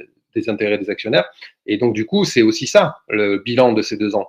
Et, j'insiste là-dessus, c'est que dans l'histoire, c'est extrêmement rare de, de, voir qu'on met, la, prenons le chiffre de 400 milliards, c'est un cinquième du PIB, l'équivalent d'un cinquième du PIB qui a été mis euh, sur la table euh, pour faire face à la pandémie. C'est une, capacité et un pouvoir d'agir euh, absolument conséquent. Les pouvoirs publics auraient pu effectivement transformer. Maxime, et ça, le négatif. Excuse-moi, malgré mon bac B obtenu de manière un peu crapuleuse, donc B c'était économique et social, je, suis très mauvais. D'où vient ce pognon? Bah, Là, ce pognon, il a, il a trois origines. Euh, c'est, euh, et est-ce qu'il en reste? Tu vois, est-ce qu'on peut en demander un peu, un peu de rame Mais d'où il vient et est-ce qu'il en reste? En, toute franchise. Pour partie, il y a un dispositif donc, euh, nouveau créé par l'Union européenne autour de cet argent public pour le plan de relance européen. Donc ça, ce sont les États, les États qui ont décidé d'emprunter et de s'endetter conjointement au niveau européen. Euh, ensuite, euh, il y a eu la réorientation d'une partie de l'argent public en France euh, pour faire face à, à, cette pandémie. Et après, la troisième partie, sans doute la plus conséquente, est celle que l'État français s'est endetté à nouveau à des taux extrêmement faibles sur les marchés financiers pour financer ses plans d'urgence et ses plans de relance. Et donc, du coup, si l'on souhaitait, oui, il en resterait. Oui, aujourd'hui, on pourrait débloquer de l'argent public euh, supplémentaires pour financer la transition euh, écologique. Euh, oui, on pourrait débloquer de l'argent supplémentaire pour sauver réellement l'hôpital et l'éducation qui sont extrêmement mal en point. Et mmh. si ça n'est pas fait, c'est parce que ce sont des, choix politiques qui consistent plutôt à ne pas débloquer d'argent public pour ces, pour ces objectifs-là. Donc, la démonstration qui a été faite pendant la pandémie, c'est que ce pognon de dingue et cet argent magique, ils existent réellement. Alors qu'on nous a, on a essayé de nous faire croire euh, depuis, euh, depuis des années que euh, les finances publiques étaient contraintes, qu'il fallait surtout pas alourdir le, déficit et la dette publique. Et bien pendant la pandémie, alors que les taux étaient faibles et donc ça coûtait extrêmement peu de débloquer de l'argent public, finalement c'est une opportunité ratée de ce point de vue-là. On aurait pu, parce que l'argent était peu cher sur les marchés financiers, on aurait pu utiliser cet argent public-là pour transformer, euh, encore une fois, euh, la réalité sociale, économique euh, de, notre pays et on va en payer. Et c'est en ce sens-là que la phrase que tu citais tout à l'heure est importante. On va en payer les conséquences sur, sur du long terme parce que ce qui n'a pas été fait, alors on, peut éventuellement changer un peu la, voie dans, les mois et les années à venir. Mais ce qui n'a pas été fait, euh, de toute façon, euh, l'histoire ne repasse pas les plats et on ne va pas refaire euh, les deux années de pandémie. Donc du coup, c'est un petit peu problématique que, cet argent-là n'ait pas, pas été utilisé à, à bon usage. Mac Cobbleboy vous demande, le bouquin voit le problème du capitalisme ou ça reste un problème politique pour les auteurs? Les deux, la différence? Ah, c'est bien. Le capitalisme, c'est un problème politique. C'est-à-dire, vas-y. Bah, je pense que ce qu'on montre et euh, ce qu'on devrait savoir, euh, ce qui est un peu oublié justement par tous ces discours sur euh, l'État contre le marché, etc., c'est que le capitalisme, ça a toujours été une, un, partenariat public-privé. Enfin, ça a toujours fonctionné dans le cadre d'un d'une alliance entre euh, une grande partie des pouvoirs publics et, euh, le monde des affaires, la finance. Ensuite, il y a eu des contre-pouvoirs, des mécanismes. Je veux pas. Enfin, l'État, c'est une bête multiple, multiples facettes. Il y, a des, il y a des moments où l'État a joué un rôle. Euh, certaines parties de l'État ont joué un rôle plus modérateur du pouvoir, de ce pouvoir de la finance, financier, etc. Mais bon, il y a quand même une continuité. Et c'est euh, ce qu'on montre, c'est que c'est une nouvelle phase, euh, ce qu'on disait au début, hein, c'est que on entre dans une nouvelle phase de ces rapports entre euh, la puissance publique et le monde de la finance et des affaires, les grandes entreprises, donc par opposition aux petites entreprises, où on n'est plus dans un discours néolibéral où c'est l'État qui doit se retirer pour laisser toute la place au marché, etc. On affirme le rôle de l'État, mais au service des marchés. Donc c'est mais ça reste, euh, voilà, c'est une nouvelle, on pourrait dire que c'est une nouvelle, un nouvel avatar du capitalisme, ce corporate welfare. Avec, euh, avec une, une, oui, Non, je veux dire qu'au début du bouquin, on a mis une phrase en, exergue qui, à mon avis, permet de répondre à cette question. Et elle vient de quelqu'un qui est, on ne peut pas cataloguer d'un camp ou de l'autre, de Fernand Brodel, qui expliquait que le capitalisme ne triomphe que lorsqu'il s'identifie à l'État, qu'il est l'État. Et donc, du coup, nous, ce qu'on essaye de faire, euh, c'est un aller-retour entre une analyse, euh, on va dire, plus euh, politique, sociopolitique des rapports de force existants et des, un travail plus économiciste, on va dire, d'analyse du capitalisme tel qu'il fonctionne et de ne cesser de faire un, aller-retour entre les deux pour montrer qu'effectivement les pesanteurs, l'inertie du capitalisme, sa capacité à, à s'auto-régénérer, à étendre ses pouvoirs, son emprise sur la société, sur l'économie, sur le politique, est extrêmement puissant, euh, mais les pouvoirs publics disposent de leviers euh, qui pourraient être mis euh, à l'usage d'une transformation de ce capitalisme. Et donc, du coup, si derrière la question c'est est-ce que finalement les auteurs que vous avez devant vous ce matin sont anticapitalistes ou simplement pour une, une, une, une amélioration, une réglementation, une régulation du capitalisme existant, ma réponse, euh, c'est euh, de dire que en, finalement, euh, pareil, un peu des deux, c'est-à-dire qu'on a besoin, dans une perspective de long terme et de transformation extrêmement puissante de, la situation dans laquelle nous vivons pour mettre les biens communs, pour mettre les services publics, pour mettre les petites gens, ceux qui souffrent aujourd'hui, au cœur de la politique publique, eh bien d'éroder le pouvoir du capitalisme. Et en ce sens, si vous voulez que je donne qu'une référence euh, d'un économiste qui, pour, enfin, socio-économiste, historien, euh, qui pour moi, à mon avis, est vraiment dans le juste, c'est Eric Olin White, donc un auteur euh, anglo-saxon, euh, qui ne cesse de montrer que, en fait, le capitalisme, d'une part, n'est pas monolithique, mais d'autre part, laisse place à toute plein de possibilités pour l'éroder et en éroder le pouvoir, se, mettre dans les interstices, soit par les pouvoirs publics, soit par nos expériences alternatives, pour finalement réduire son emprise sur nos vies progressivement et que ça, c'est à la fois euh, une révolution de long terme et de la régulation euh, de court terme et, de l'innovation euh, par les forces sociales et tout cela. Donc voilà, moi, sur un plan voilà, politique, je me situe dans cette perspective-là. L'enjeu, c'est bien de réduire et de laisser moins de place aux rapports sociaux de production capitaliste dans l'économie dans laquelle nous vivons. Et pour cela, nous avons besoin des pouvoirs publics, nous avons besoin d'inventivité, nous avons besoin de mouvements sociaux, de mobilisation. Euh, et qui vont éroder ce pouvoir-là progressivement. Alors, avec un paradoxe que vous euh, soulignez page 103 et que votre chapitre, le refus de conditionner les aides, ce dont on parlait il y a, il y a 10 minutes, les contreparties inexistantes, euh, en fait, aboutissent à l'auto-organisation par l'État de sa propre impuissance. Vous écrivez, Olivier, tu peux vérifier, hein, page 103, de, de, l'édition originale. Hein. Je lisais le chat, j'ai essayé de chiffrer. j'ai pas pris, euh, j'ai pas pris un autre bouquin de je ne sais quel économiste invité sur Thinkerview hier. Euh, je vois qu'il en est question dans le chat. Je sais pas qui sont ces deux gars, mais vraiment, ça va pas du tout. Euh, Gav et je sais pas comment il s'appelle l'autre. Enfin bref, c'était n'importe quoi. Euh, mais ça, je trouve ça très intéressant.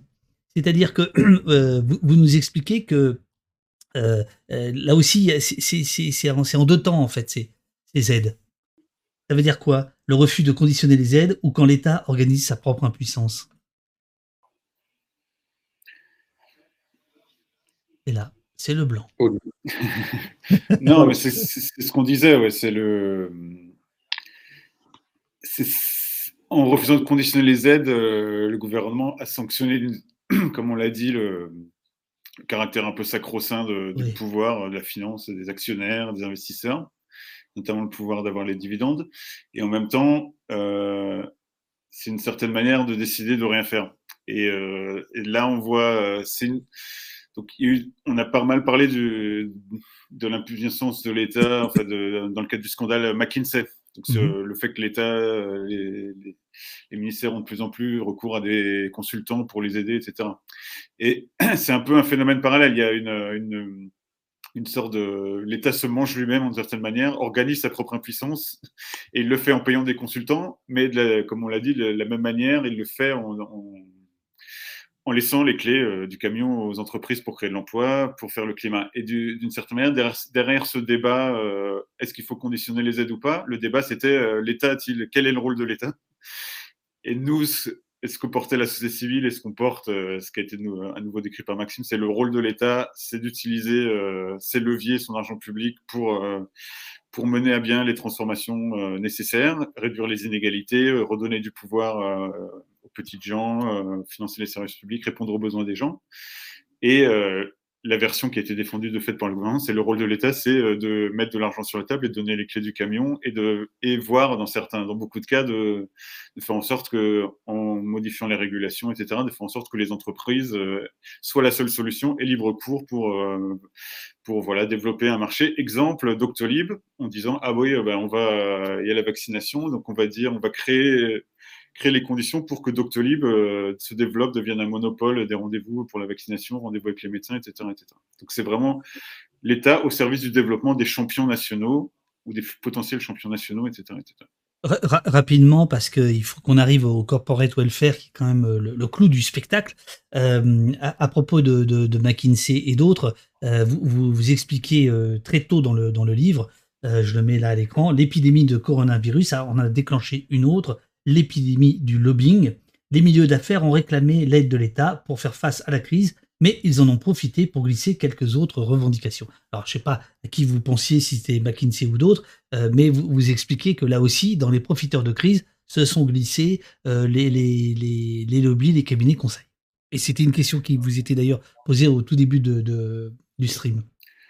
Ouais, bah, en fait, les relations, euh, il y a des relations étroites qui, existaient bien avant le Covid entre euh, les hauts fonctionnaires, euh, les dirigeants politiques, les milieux d'affaires. Donc, les grands lobbies euh, se vantent ouvertement d'avoir Bercy au téléphone tous les jours, plusieurs fois, etc., etc.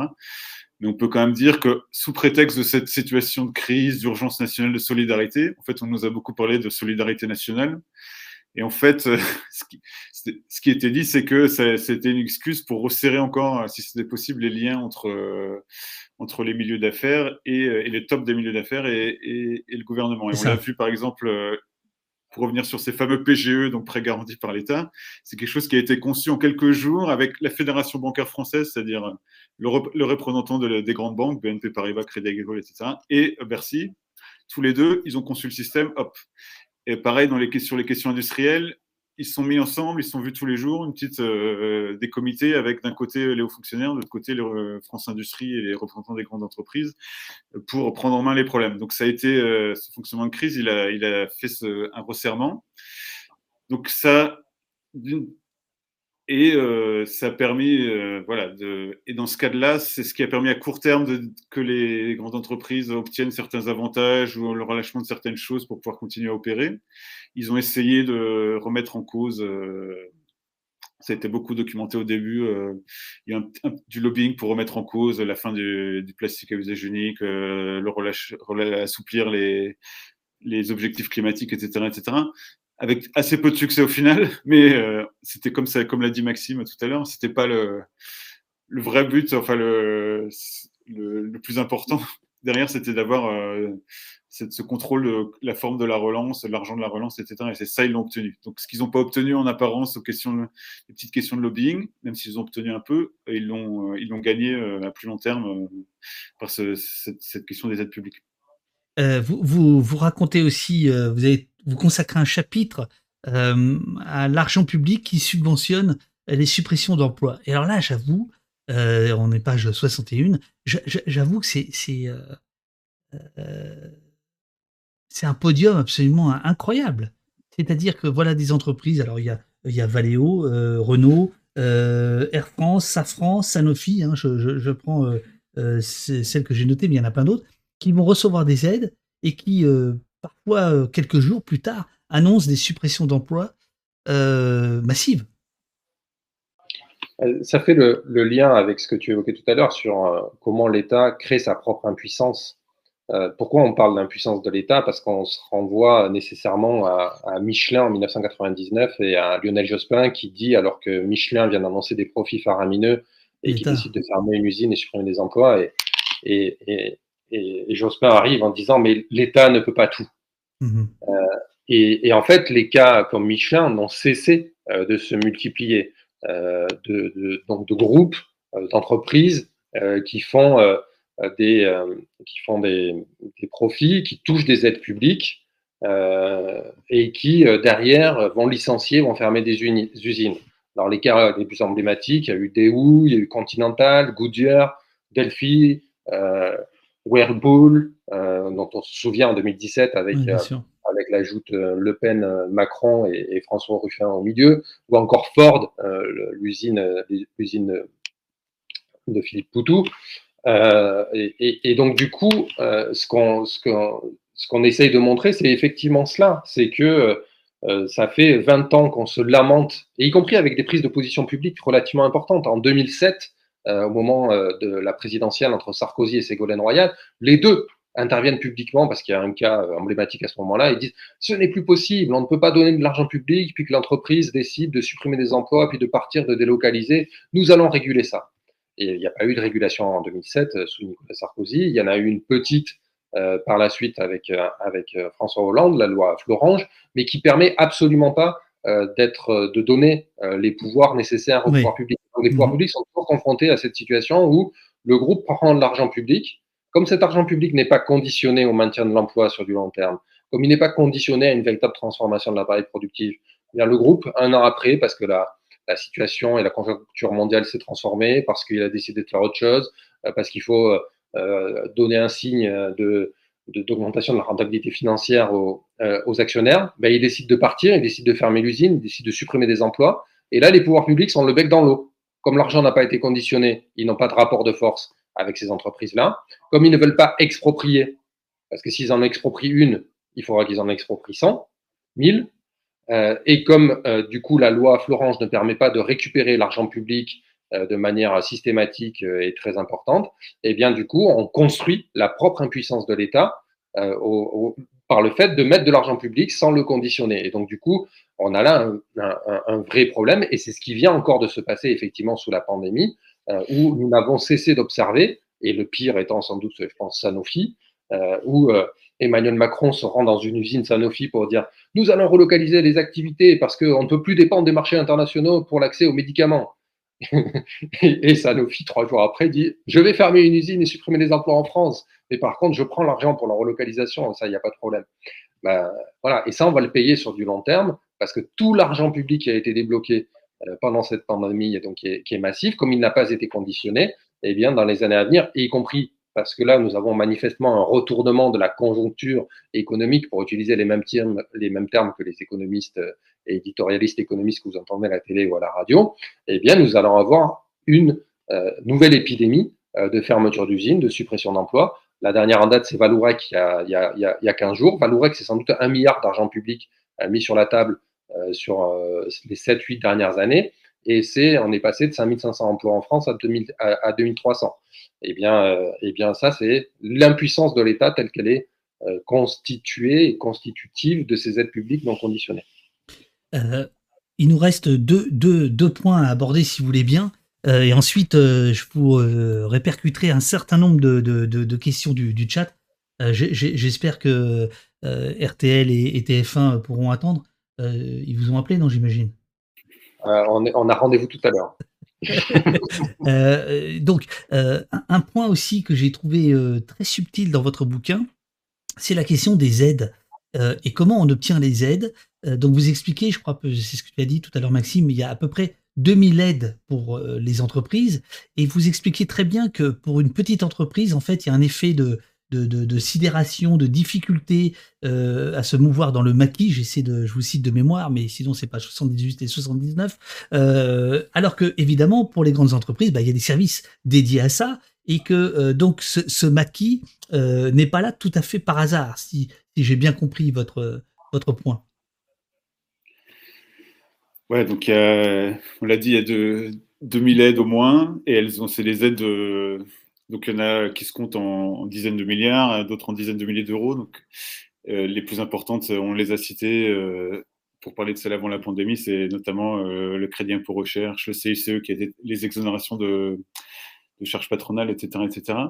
Et effectivement, il y en a une bonne partie, donc ça, s'agglomère, ça se recoupe et ça, forme maquis. Et je pense qu'il y, a, deux intérêts à ça. Un, ça permet de. Enfin, personne n'a intérêt à remettre en cause le maquis, disons. Du côté des pouvoirs publics, ça permet d'éviter le débat, le débat, ça permet d'éviter que qu'il se soit chiffré. Comme on l'a dit, il n'y a pas de transparence, il n'y a pas de suivi. Même les chiffres qui sont donnés aux parlementaires, s'il y a de moins en moins de chiffres précis, c'est de plus en plus vague. Et deux, c'est un système qui profite quand même aux grandes entreprises euh, parce que, euh, effectivement, notamment les grands dispositifs comme le crédit impôt recherche euh, et auparavant le CICE, c'est voilà, c'est un peu c'est du domaine du crédit d'impôt, donc c'est les, les, services fiscaux. donc soit en interne ils ont leurs compétences, soit ils ont des avocats, des cabinets d'avocats fiscaux, fiscalistes qui les aident, donc ils ont les compétences pour pour faire ça, que n'ont pas les petites entreprises. Donc c'est pour ça qu'il y, a ce double intérêt qui est des, à la fois du côté gouvernement et côté grande entreprise pour, pour permettre en cause le dispositif. Euh, ensuite, euh, euh, bon, il y a certaines aides qui sont plus ciblées petites entreprises. Donc, c'est pas comme s'il y avait aucune aide ciblée petites entreprises, mais, mais c'est un peu, c'est un peu comme les aides sociales. Il y a beaucoup d'aides auxquelles les petites entreprises auraient droit et qu'elles savent pas, donc elles n'ont pas connaissance, donc elles ne peuvent pas profiter parce que justement il n'y a pas le, système, euh, disons le système d'aide n'est pas fait pour les petites entreprises, il est fait, euh, il est fait pour les grands. Alors on arrive donc euh, à, cette notion, à ce concept de corporate welfare qui est visiblement attendu dans le dans, dans, le chat. qu'est-ce que qu'est-ce que c'est, d'où ça vient et qu'est-ce que ça qu'est-ce que ça raconte, qu'est-ce que ça dit de l'époque dans laquelle nous sommes?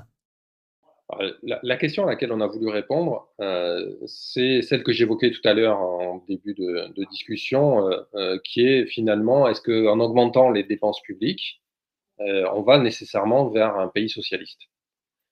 Puisque c'est ce que nous disent les économistes, ce que nous disent les éditorialistes du, matin, Dominique Seux et d'autres. Et, et, ce que nous, essayons de montrer, et on cherchait un terme à cela, en fait, on cherchait à la répondre, à la réponse, on cherchait à répondre à la question euh, est-ce qu'on fait face au grand retour de l'État? Est-ce que c'est le retour de l'État interventionniste mhm. euh, de la mode des Trente Glorieuses? Est-ce que c'est euh, finalement l'État-providence qui se déploie d'une nouvelle façon? Et ce qu'on observe avec cette envolée des aides publiques aux entreprises, mais également le fait de rogner, de restreindre, de contrôler ou de rendre plus difficile l'accès aux aides sociales, c'est en fait un, double mouvement euh, qui s'opère. C'est un mouvement où l'État-providence classique, la sécurité sociale telle qu'elle a été constituée euh, pour faire face aux risques de la vieillesse, au risque de la maladie, au risque du chômage, ces aides sociales, qui sont aussi des aides pour la précarité ou la pauvreté, elles sont restreintes, elles sont rendues plus difficiles. Le non-recours à ces aides augmente. Euh, parce qu'il y a tout ce discours autour de euh, pas un euro d'argent public pour les aides sociales sans qu'il y ait des devoirs face à ça. Et on mhm. le voit, là, les deux dernières euh, annonces, pendant la pandémie, la fin de la pandémie qui a été de restreindre l'accès au droit du chômage, et là, les annonces qui sont faites sur le fait que le RSA va être conditionné au fait de travailler, on voit bien la tendance.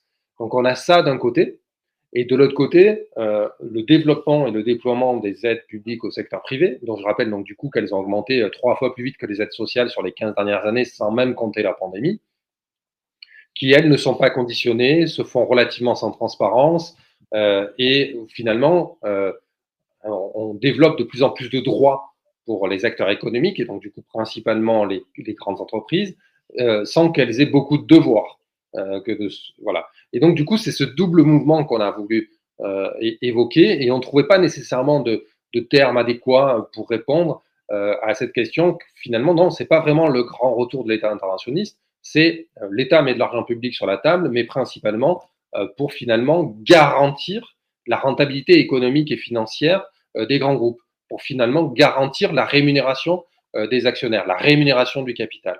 Finalement, l'État est en train de se transformer progressivement en assureur en dernier ressort de la rentabilité du capital.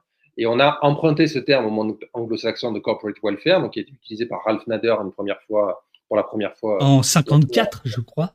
Ouais, il y a très longtemps. Ralph, Nader, quel personnage? Euh, Il faut quand même rappeler euh, qui il était. Je ne sais plus c'est dans le bouquin, mais ouais.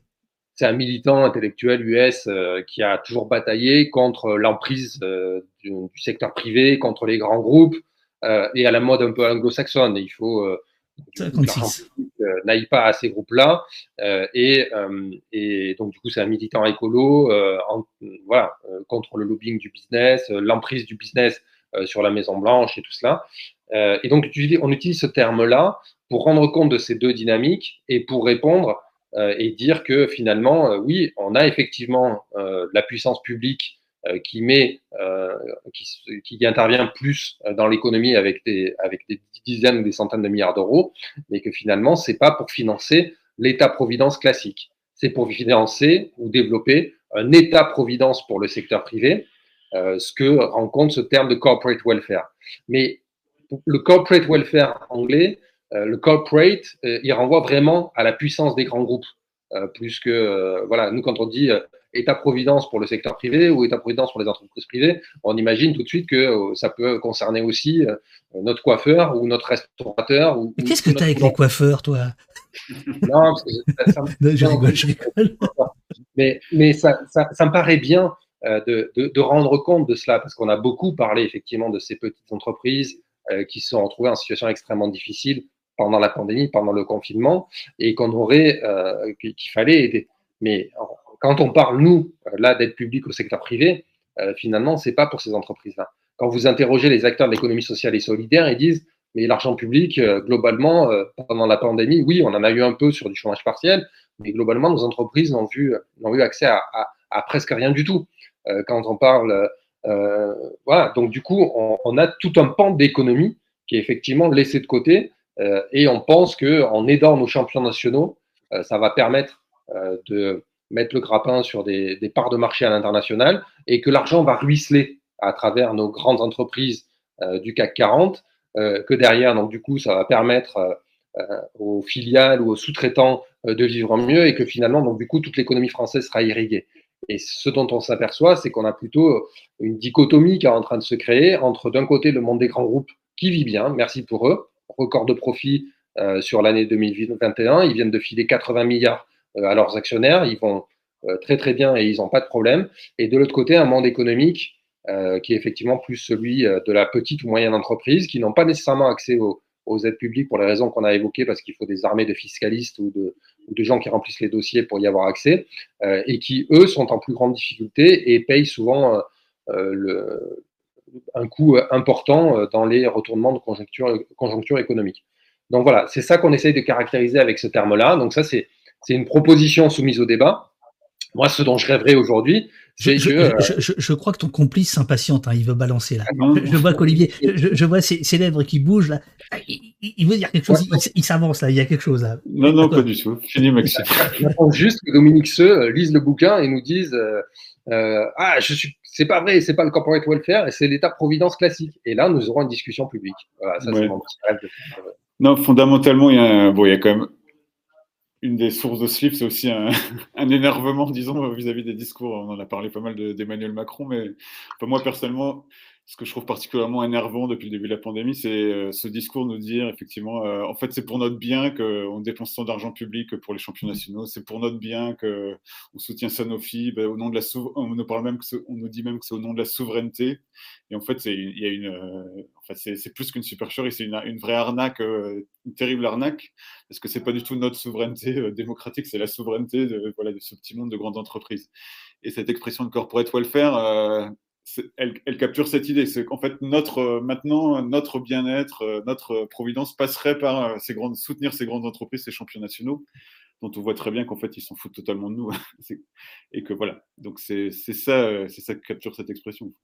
Vous, avez à plusieurs reprises depuis le début de, cet entretien parlé de câblé, le pauvre Dominique Seux quand même qui fait ce qu'il peut chaque matin Dieu fait. Euh, comme le symbole euh, effectivement euh, voilà du, discours archi dominant, etc. Mais comment vous expliquez Alors toi Olivier, tu travailles donc à, Bastamag. tu t'occupes de multinational.org. toi, Maxime, tu as à l'Aubercy. Comment vous expliquez que il n'y a que des poches indépendantes et, en plus, je, parle de poches, c'est-à-dire que même Libération n'est pas tout à fait dans votre euh, il se, enfin, je sais pas trop où il se situe, mais là, là sur l'économie, mais j'ai l'impression que c'est pas si loin de Dominique Seux en réalité. Non, je me gourre? Ah, ça, c'est, à mon avis, une très très longue histoire qui renvoie, y compris à la construction du capitalisme français, euh, des grands groupes, des grandes familles capitalistes, euh, et pas simplement parce qu'un certain nombre de ces familles capitalistes tiennent ces grands médias, mais le journalisme économique, en fait, en France, n'existe pas vraiment. Le journalisme, euh, ou, le journalisme d'enquête économique, euh, voilà, est, résiduel. Euh, ce dont on a affaire principalement, et quand vous lisez la Tribune ou quand vous lisez les Échos, et après, il y a plein de journalistes de qualité à l'intérieur. C'est pas ça que, Bien sûr. je veux dire, Mmh. mais Mmh. globalement, il s'agit principalement euh, de reprendre la communication officielle des grands groupes, éventuellement de la recontextualiser dans le cadre des marchés internationaux et tout cela, mais jamais finalement d'interroger la production de ces données produites par les grands groupes, jamais euh, de la mettre en relation avec d'autres informations. Euh, et c'est en ce sens qu'il nous paraît que ce que nous avons fait euh, est d'intérêt public parce que euh, finalement, effectivement, ce que nous avons produit euh, l'est pas vraiment euh, par, les, euh, par, la presse économique classique. Je vais vous raconter euh, une, euh, une anecdote un peu générale, c'est-à-dire je ne vais pas citer les, les médias concernés, mais en fait, euh, lors de ces deux ans d'enquête et euh, notamment euh, des publications, euh, des rapports euh, avant le bouquin que nous avons pu faire pour interpeller les médias, les journalistes et éventuellement que ces sujets-là apparaissent dans l'espace public, notamment l'année dernière, en 2021, où on annonçait que dès 2021, euh, les, profits et, surtout les dividendes versés aux actionnaires, la rémunération des actionnaires explosaient. Eh on a eu plein de, finalement, de journalistes intéressés, y compris dans des grandes rédactions, euh, et qui nous ont contactés hein, pour nous dire c'est intéressant ce que vous avez fait, est-ce que vous pourriez expliciter tel ou tel point, est-ce que vous pourriez nous? On a essayé de répondre, on a répondu, on a même euh, parfois tourné un certain nombre d'images, et derrière, le journaliste nous rappelait en nous disant bah, écoutez, en fait, euh, ce papier-là ne va pas être pour. Enfin, ce papier-là, ce papier, c'est ce sujet euh, ne va pas pouvoir être Oui, publié cet article. parce, que, parce que finalement, en fait, on n'a pas de contradictoire. Euh, ils appelaient le MEDEF, le MEDEF refusait de répondre sur nos, sur nos, sur nos, sur nos chiffres. Alors là, là, Euh, là, pour le coup, Maxime, tu vois, je te dirais qu'en effet, là, là, il y a une analogie à faire, euh, je pense, avec la médiatisation, on va dire, ou la visibilisation des, euh, des, des violences policières. C'est-à-dire que ce, ce à quoi vous faites face, c'est à, à peu près la même chose. Que Et ce, donc, du coup, oui. euh, ouais, ouais. quand nous, on, quand nous, on produit des données, qu'on produit des analyses, et qui sont d'ailleurs des données que les gens pourraient euh, retrouver, puisque en fait, on s'appuie que sur des données relativement publiques, mais on les croise, bien, quand on produit ça, il faut du contradictoire. Par contre, quand Total Energy annonce que euh, ça y est, c'est fini, ils vont se passer progressivement du pétrole et du gaz, euh, sans préciser qu'en fait, ça va durer encore des- une éternité et que donc, du coup, ils n'en ont rien à faire du réchauffement climatique, ah ben là, toute la presse économique reprend les données, et là, tu n'en as aucune qui nous appelle pour faire du contradictoire, si tu veux. C'est ça, aujourd'hui, le traitement de l'information économique. L'IGPN a parlé. Voilà. à Ouais, la préfecture communique. Euh, Valka, que je salue. Valka, Voilà, euh, dans, euh, euh, je, je te donne la parole dans deux secondes. Valka, que je salue, qui est dans le chat, nous dit ce travail fantastique que font les deux intervenants, en particulier de vulgarisation, pour qu'on puisse reprendre prise sur les décisions. Merci infiniment. Voilà, Olivier, là, ça te donne un petit peu de, de- de vent dans la voile. Voilà. Vas-y, vas-y. Effectivement, il y a une culture, on se heurte à une culture, euh, c'est un peu ce que je disais au début, euh, quand tu es journaliste, tu as le droit de c'est normal de critiquer euh, tous les, hommes politiques, femmes politiques, c'est normal, c'est accepté.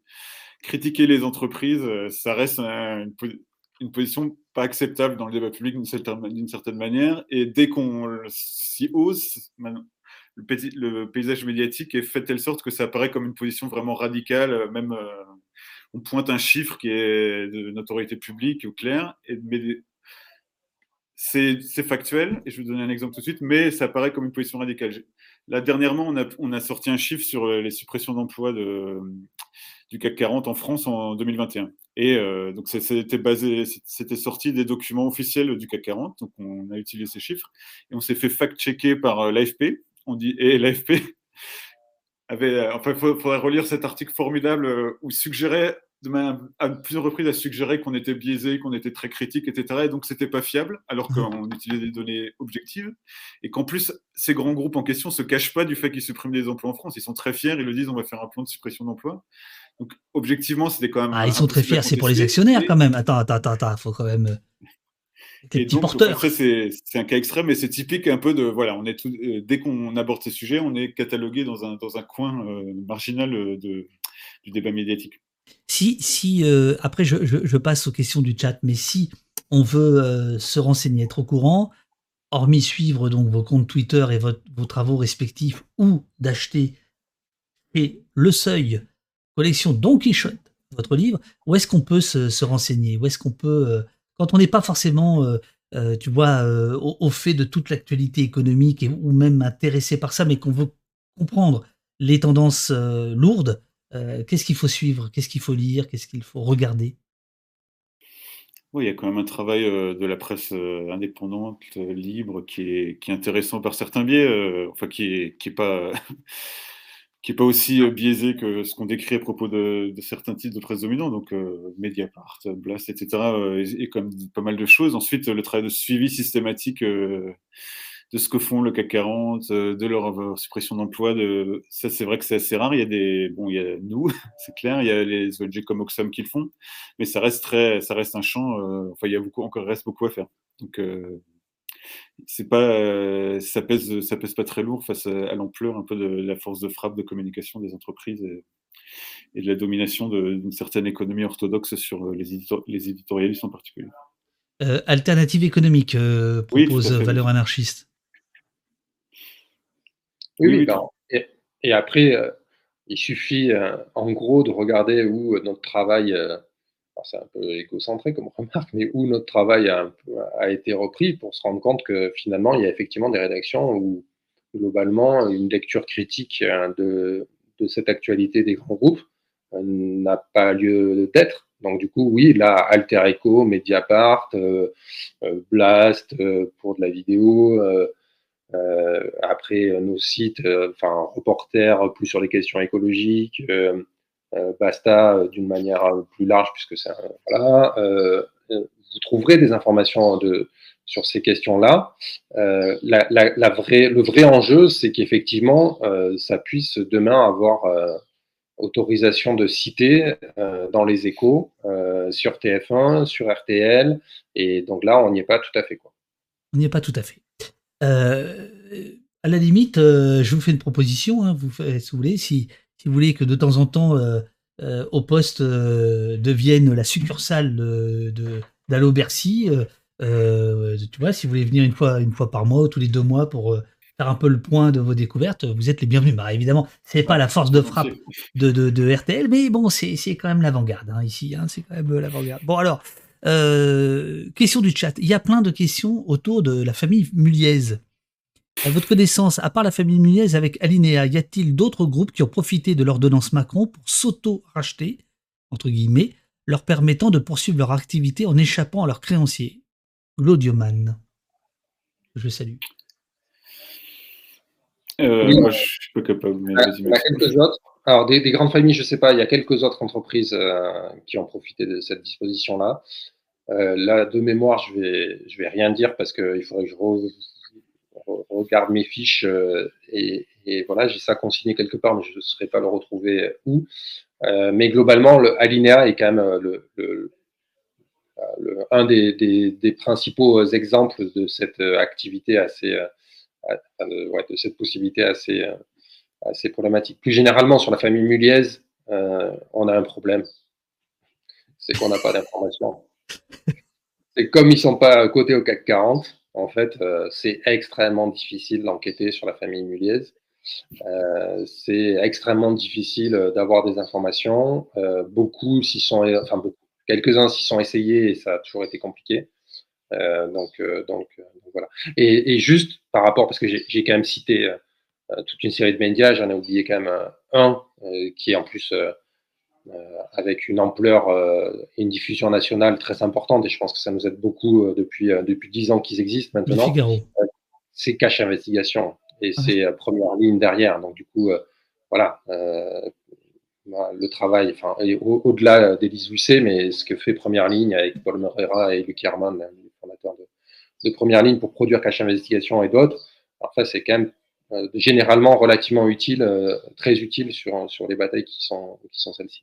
Enfin bon, c'est quand même de l'argent public, hein. Excusez-moi. Hein. Je blague, je blague, je blague. Et la redevance, et donc euh, bientôt ça va disparaître. Hmm ouais, c'est ça. Ah oui, c'est un peu le risque.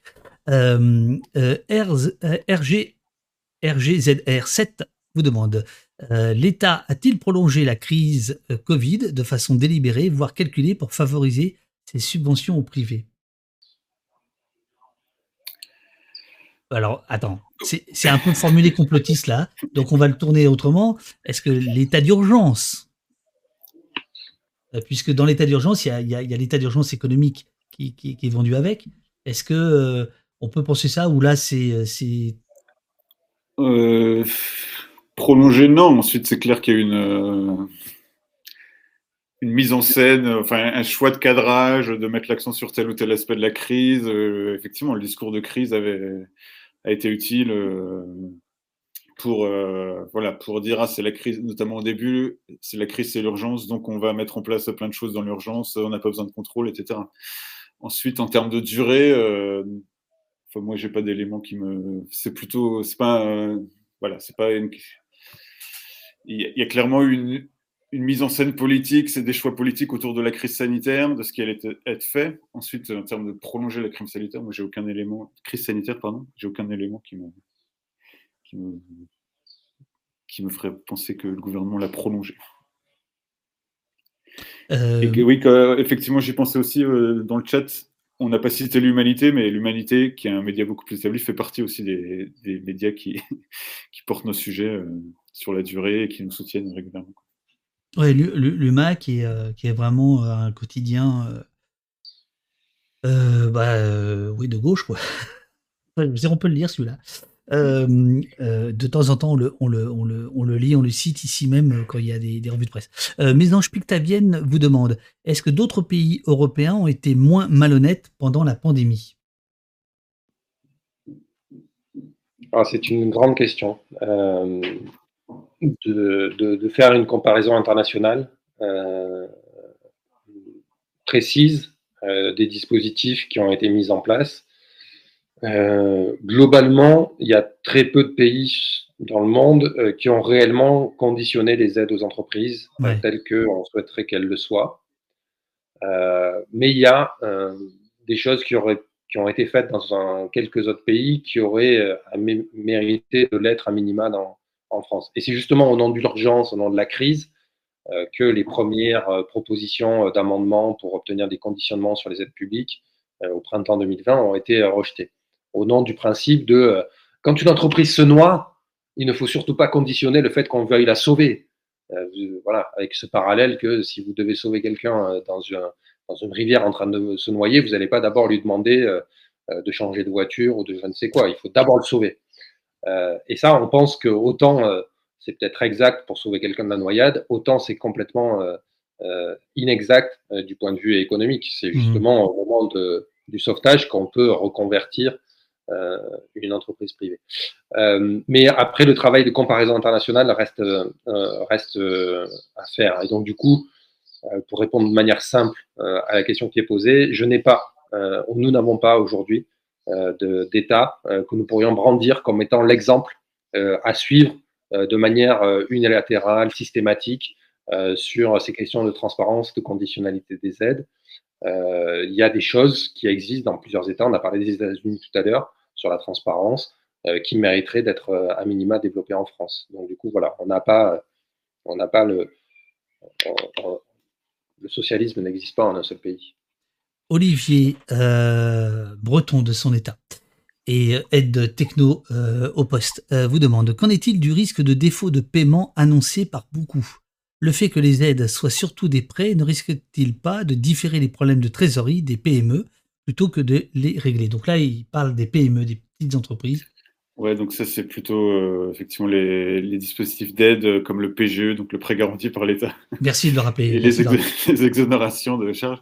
Effectivement, ça a été la grande inconnue euh, de dire est-ce qu'on. Parce qu'il y a eu un nombre très faible comparativement de faillites pendant la Covid parce qu'il y avait tous ces dispositifs d'aide. Donc c'était effectivement, il y a toujours eu cette inconnue à la fin, quand on arrêtera les aides ou quand elles se, sont réduites progressivement, est-ce qu'il y aura plus de faillites? Pour l'instant, il n'y a pas eu de. Tu me corrigeras, Maxime, mais à ma connaissance, c'est plutôt le, risque apparaît faible. Il n'y a pas eu de grande vague de faillites ou de à ce stade. Donc il n'y a pas, a pas de. Il y a pas de, enfin, c'est pas. En tout cas, s'il y a des risques euh, pour les, les PME, je ne pense pas qu'ils soient liés à la fin des dispositifs d'aide ou au fait qu'on les ait trop aidés à un moment. Ils sont liés à la dynamique euh, de l'économie française qu'on a décrite, où effectivement les, grands groupes ne sont, pas, sont pas dans des relations de solidarité avec le tissu économique local. Jamais vous demande quel biais légal avons-nous pour réclamer et obtenir la totale transparence sur toutes ces aides publiques? Donc, le droit est contradictoire. Donc en France, on a une loi euh, qui s'appelle la loi sur l'accès aux documents administratifs qui date de 1978, donc ça commence à dater. Elle est un peu, elle est comparativement euh, pas adaptée. Et, en plus, on a une culture du secret multiple et varié, le secret fiscal, le secret euh, statistique, le secret des affaires, etc. donc c'est une bataille, une bataille juridique qu'on devrait plus mener. Je pense qu'il y a plus de, il y a plus de moyens juridiques d'obtenir de, l'information qu'on ne croit ou qu'on utilise. On devrait plus faire de demandes d'accès aux documents administratifs, on essaie de le faire. Mais euh, globalement, euh, voilà, euh, le réflexe, on voit que le réflexe systématique des ministres, etc., c'est de dire secret des affaires. Donc, c'est devenu une excuse, l'arme de dissuasion massive pour, pour donner absolument aucune information. Et parmi les grands serviteurs de l'État, il n'y a pas des petits lanceurs d'alerte? Je, ne demande pas de nom, hein. je, je, demande juste, est-ce que, est que vous commencez à avoir un peu des, emails un peu, un peu précis qui vous arrivent de manière anonyme Alors, c'est pas toujours évident, mais euh, pour eux, parce qu'ils sont quand même soumis au devoir de réserve. Bien sûr. Euh, ils ont quand même, ils prennent un risque extrêmement important. Euh, mais c'était tout ça, tout l'intérêt également de, des signalements sur les réseaux sociaux, de nos différentes publications, c'est d'avoir effectivement permis un certain nombre de connexions avec par ailleurs d'abord des syndicalistes de grandes entreprises qui nous ont donné accès à des informations qu'on n'avait pas nécessairement vues ou alerté sur des choses qu'on n'avait pas vues. Euh, et euh, un début euh, de, de, connexion effectivement avec des gens dans des administrations qui nous ont alertés. Alors pas précisément, on n'a pas eu de gros leaks, si c'est la question, mais on sait que, il y en a un certain nombre qui nous ont mis sur des pistes ou qui qui attendent le bon moment éventuellement pour mettre la main. Ce que je veux dire par là, c'est que euh, ce qu'il faut voir, c'est que l'État, euh, nos administrations ne sont pas monolithiques. Euh, il y a une orientation politique, il y a des directions d'administration qui sont effectivement plutôt pro-business, notamment à, Bercy, mais que dans les fonctionnaires, que dans les gens qui y bossent et tout ça, il y en a plein qui seraient partants pour faire toute autre chose et qui donc du coup souhaiteraient qu'il y ait une autre politique qui soit mise en œuvre et donc du coup si une autre politique devait être mise en œuvre, il n'y aura, il y aura pas toutes ces administrations contre euh, cette politique-là. Et la deuxième chose que je voudrais, que je voudrais dire, c'est que sans doute que le, que le meilleur. Alors, euh, c'est pas un appel à vote hein, euh, pour les législatives, mais puisque c'est dans l'ordre des possibles, je me permets de le signaler. Sans doute que le meilleur outil ou le meilleur levier aujourd'hui pour obtenir des informations sur ces questions-là, ce serait effectivement que le principal parti d'opposition à l'Assemblée nationale euh, sans même parler euh, qu'il soit majoritaire, euh, soit issu de la NUPES, soit issu de la gauche d'Emmanuel Macron, parce que dans ce cadre-là, normalement, il doit avoir accès, comme c'est la coutume désormais, à la présidence de la commission des finances à l'Assemblée nationale. Et quand vous êtes président de la commission des finances à l'Assemblée nationale, vous pouvez normalement obtenir de Bercy toutes les informations que vous souhaitez. Alors, il n'est pas après nécessairement euh, je ne sais plus qui était horrifié par ça. Je ne sais plus si c'était un éditorialiste. Il y avait eu il y a une semaine ou dix jours un truc complètement fou par rapport à ça. Il ne faut, pas les énerver avec ça, parce que ça, il ne faudrait pas que ça décourage les gens de voter. Hein, mais, mais si ça se produit, on devrait pouvoir avoir quelques leviers supplémentaires. Ça ne veut pas dire que ces informations seront immédiatement produites. Le président de la commission des finances ne doit pas les, euh, les rendre publiques nécessairement. Mais euh, certainement qu'il y aura un levier à utiliser de manière bien plus proactive que lorsque c'était Eric Woerth, le président de la commission des finances. Je laisse ce euh, sourire d'Olivier sur ce euh, lit de chant d'oiseaux, hein, parce que là, tu as, mis le paquet. Hein, là, tu, nous montres bien que tu, vis à la campagne, hein, Maxime. Là, on entend bien les oisillons. Là, c'est bien, c'est bien.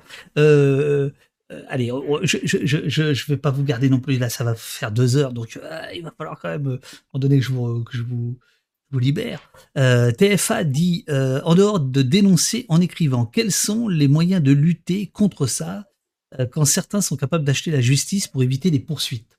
Référence là à Bernard Arnault dans l'affaire Ruffin-Fakir. À la fois, je pense cette question s'adresse à vous directement, mais aussi à chacun d'entre nous et à chacune d'entre nous, c'est-à-dire qu'est-ce qu'on peut faire? Ben, Maxime l'a dit, il y a des moyens d'action parlementaire. Donc, euh, c'est euh, un, des leviers démocratiques dont on dispose encore. Et il y a aussi des moyens d'action juridiques, euh, comme je disais un peu, sur l'accès à l'information, mais aussi pour, je pense que, en étant inventif, en utilisant le droit sur l'escroquerie, etc. bon, le problème, c'est qu'il faut des ressources, des avocats motivés. les, les, avocats qui sont dans notre camp, pour ainsi dire, pour schématiser, sont déjà tellement occupés à défendre les salariés, etc., qu'ils n'ont pas forcément le temps de, mener des batailles un peu plus euh, euh, offensives et pas défensives. Mais bon, en théorie, il, y aurait des, moyens d'action. Est-ce qu'il y a des associations euh, de gauche qui, qui, qui pourraient représenter une colère citoyenne ou une curiosité citoyenne Je veux dire, pas un truc de contribuable. Tout à fait. Bah, dans beaucoup de domaines, on est proche des questions de corruption, euh, de favoritisme, etc. Donc même des, associations comme Anticor ou même Transparency, euh, sur, sur des sujets, d'ailleurs, euh, Anticor ont participé un peu à nos travaux sur les aides publiques. enfin, on est sur des problématiques propres. Donc je pense qu'évidemment, on est, on est, nos forces sont limitées. Mais bon, la société civile, si, si elle avait plus de ressources, plus de force, aurait, aurait davantage de moyens d'action anticorps que nous avons reçu euh, au poste il y a quelques jours. La conditionnalité des aides et la transparence sur les aides publiques au secteur privé, c'est une exigence qui est portée, euh, y compris par, la, par euh, les deux plateformes de la société civile qui se sont constituées récemment et qui mêlent organisations syndicales et organisations associatives et, voilà, qui sont d'un côté le pouvoir de vivre, donc là c'est autour de la CFTT, la Fondation Nicolas Hulot euh, et, d'autres, mais également euh, la plateforme Plus Jamais Ça, autour de la CGT, Greenpeace, Oxfam, Attaque France, euh, porte cette question de, de, la, conditionnalité des aides, de la transparence des aides. donc, du coup, ça, c'est quelque chose qui peut être porté largement. Et après, moi, je pense qu'on est quand même toujours dans une bataille où il faut construire l'hégémonie culturelle sur cette question-là. Euh, et donc, du coup, la diffusion d'informations, la mise à disposition de celles et ceux qui bataillent au quotidien, y compris sur d'autres sujets, euh, doit, euh, doit être une priorité. Et je pense que après, vous prendrez le livre et vous le lirez, vous prendrez les, données qui vous intéressent. Mais moi, celle qui me paraît le plus, le, plus aujourd'hui parlant, au-delà des cas emblématiques pendant la pandémie, c'est cette idée que finalement, les aides publiques au secteur privé augmentent trois fois plus vite que les aides publiques, que les aides sociales. Euh, ça, c'est, à mon avis, un levier massif euh, pour retourner euh, des pans entiers de l'opinion publique sur le fait que notre problème aujourd'hui, c'est le RSA et, les aides sociales. Et donc, du coup, faire monter la colère là-dessus, faire monter l'indignation, se rendre compte qu'une part croissante des, ressources publiques vont au secteur privé et qui continuent à déverser des, milliards en, dividendes, ouais, ça me paraît, y compris à un niveau individuel, la meilleure des choses qui puisse être puisse être faite. Et le dernier élément, c'est se saisir euh, des opportunités euh, qui existent dans le débat public.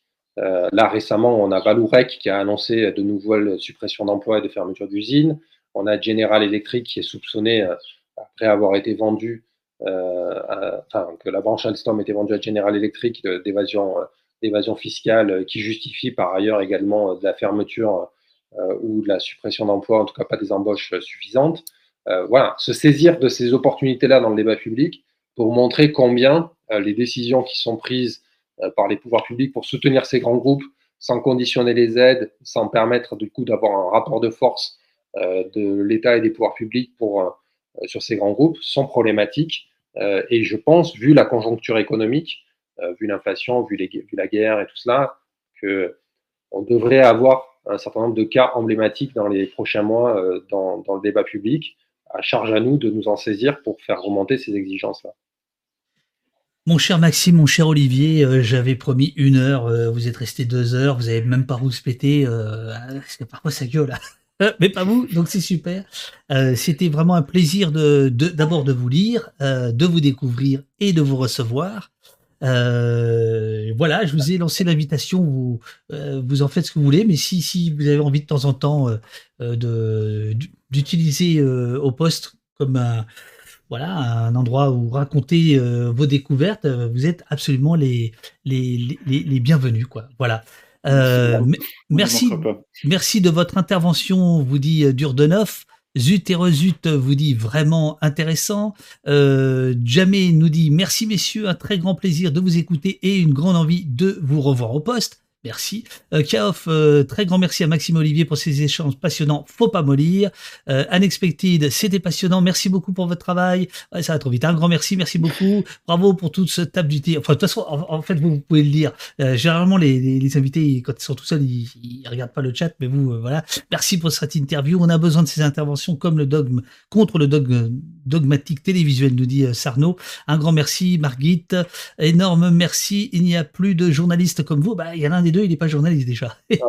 et ouais, et à mon avis, ça fait, ça dit des choses. Bon, excellente intervention, merci beaucoup, passionnant, nous dit euh, euh, Colette que j'embrasse. Excellent, nous dit euh, Badass. Merci à vous. Enfin bref, voilà, ça n'arrête pas. merci à votre éditeur Le Seuil, collection Don Quichotte, le bouquin. il est sorti quand le bouquin? Le 6 mai dernier. le 10 mai dernier. Le 10 mai. Mais, monsieur aime bien les, les, les, dates symboles. 4 juillet. pas, le 10, le 11, je sais plus. Euh, cette semaine-là. bon, super. Eh ben, merci beaucoup. Moi, je vais rester avec les, avec les, les, les gens du, du, chat. Passez une bonne journée et puis, euh, puis amusez-vous bien surtout. Euh, et puis on continue, quoi. Voilà. Chacun Merci. Comme Merci à toi, David. Merci, c'était un plaisir. Merci beaucoup. Bonne journée à vous. À vous deux.